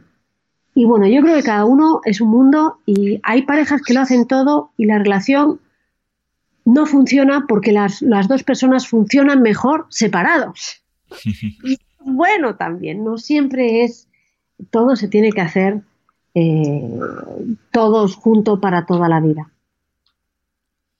Silvia, ¿dónde puede contactarte la gente? ¿Dónde es el mejor lugar para seguirte? Pues mira, yo creo que lo mejor es que hagamos un lobby, no, eh, no te iba a decir, que me lean, que lean a dos pasos de la locura. Es un libro que eh, para mí es, es el punto más importante de mi carrera, es el libro más difícil porque sí puede parecer un manual, pero quiero que encuentres al loco y a la loca que llevas dentro. Y ahora estoy en Instagram, que es Silvia Olmedo, y en mi Facebook, que es Silvia Olmedo Oficial. Eh, y nada, pues que he disfrutado esta entrevista muchísimo. Yo eh, también. Que caiga peor porque verdaderamente he sido eh, pues más yo, ¿no? Pero me cuesta. siempre mi manager me dice, no puedes dejar que la gente que quieres te entreviste. ¿Eso te dice? Claro, sí, sí. sí, la verdad es que sí, porque pues lo entiendo, porque siempre te protegen, ¿no? Pero a mí también me da un poco igual eso. Yo creo que al final la gente me quiere más porque llamé a Café Tacuba, Café en Cuba. sí, supe eso. Y, acepté mi ignorancia, ¿no? Pues ya está. Pues, pues la regué y, y, gracias a eso pues Rubén presentó mi cuarto libro en Los Ángeles. O sea, de todos los errores grandes, si los aceptas a veces sacas las experiencias más bonitas de tu vida. Pues Silvia, me ha encantado hablar contigo. Nos podríamos quedar horas hablando. Te voy a dejar descansar porque sé que estás convaleciente y como te dije, espero que nos veamos la próxima vez que estés en México. Me queda clarísimo y espero que a todo mundo que eres y te invito a comer, ¿eh? Ah, buenísimo. Pues estamos muy cerca. Vivo, mi oficina está muy cerca de tu casa, entonces. Qué maravilla. Silvia, eres una crack. Muchísimas gracias otra vez. Gracias a ti, Un abrazo enorme. Un beso, bye. Chao. Espero que esta entrevista te haya dejado tanto como a mí. Si te gustó, suscríbete en iTunes o Spotify y califícanos con 5 estrellas para que más gente nos encuentre. Suscríbete gratis a Viernes de Cracks, el mail que mando cada viernes puedes hacerlo en cracks.la diagonal viernes. Y si aprendiste algo o te gustó algo en particular de este episodio, mencióname en tus historias de Instagram como arroba osotrava e incluye a Silvia como arroba Silvia Olmedo. Puedes encontrar los links a todo lo que hablamos en www.cracks.la diagonal Silvia. Eso es todo por hoy, yo soy Osotrava y que tengas una gran semana. Si tienes una empresa, esto te interesa. El 14 de mayo voy a tener una plática cruda y honesta con Simón Cohen, fundador de Enco Global, una de las empresas más rentables del mundo, sobre lo que se necesita para crecer tu negocio. Después de muchos años en el mundo del emprendimiento y con la perspectiva de los cracks a quienes he entrevistado, hoy sé que la realidad es que no existe un secreto si es que quieres escalar. Lo que sí funciona es tener hábitos y sistemas sólidos, claridad en tus metas y aprender de quienes lo están logrando todo hoy, en tiempo real. Te invito a Business Hackers, un evento virtual en el que por primera vez Simón nos contará los detalles de su negocio para entender qué hay detrás de ese éxito y qué es lo que se necesita para replicarlo en tu propia empresa. Conéctate a Business Hackers desde donde estés el próximo 14 de mayo. Inscríbete hoy mismo en cracks.la diagonal hackers y encuentras el link en la descripción de este episodio. Este episodio es presentado por Diri Móvil, la innovadora compañía de telefonía celular que conecta a cientos de miles de mexicanos. Yo no sé a ti, pero lo peor que me puede pasar es quedarme sin datos en mi plan o quedarme incomunicado en eventos y no poder trabajar desde donde esté. Platicando con amigos sobre este problema, hace unos meses conocí Diri, que es el líder indiscutible en la venta de eSIMs digitales que puedes usar como línea principal manteniendo tu número actual o también como línea secundaria para siempre estar conectado en México, Estados Unidos y Canadá. A través de la aplicación de Diri puedes gestionar tu línea y elegir entre diversos planes como el que yo uso de 40 gigas al mes por solo 279 pesos. Por escuchar cracks, Diri te regala 7 días de servicio ilimitado totalmente gratis descargando tu eSIM gratis en diri.mx diagonal cracks. Diri se escribe D de dedo y R I.mx diagonal cracks.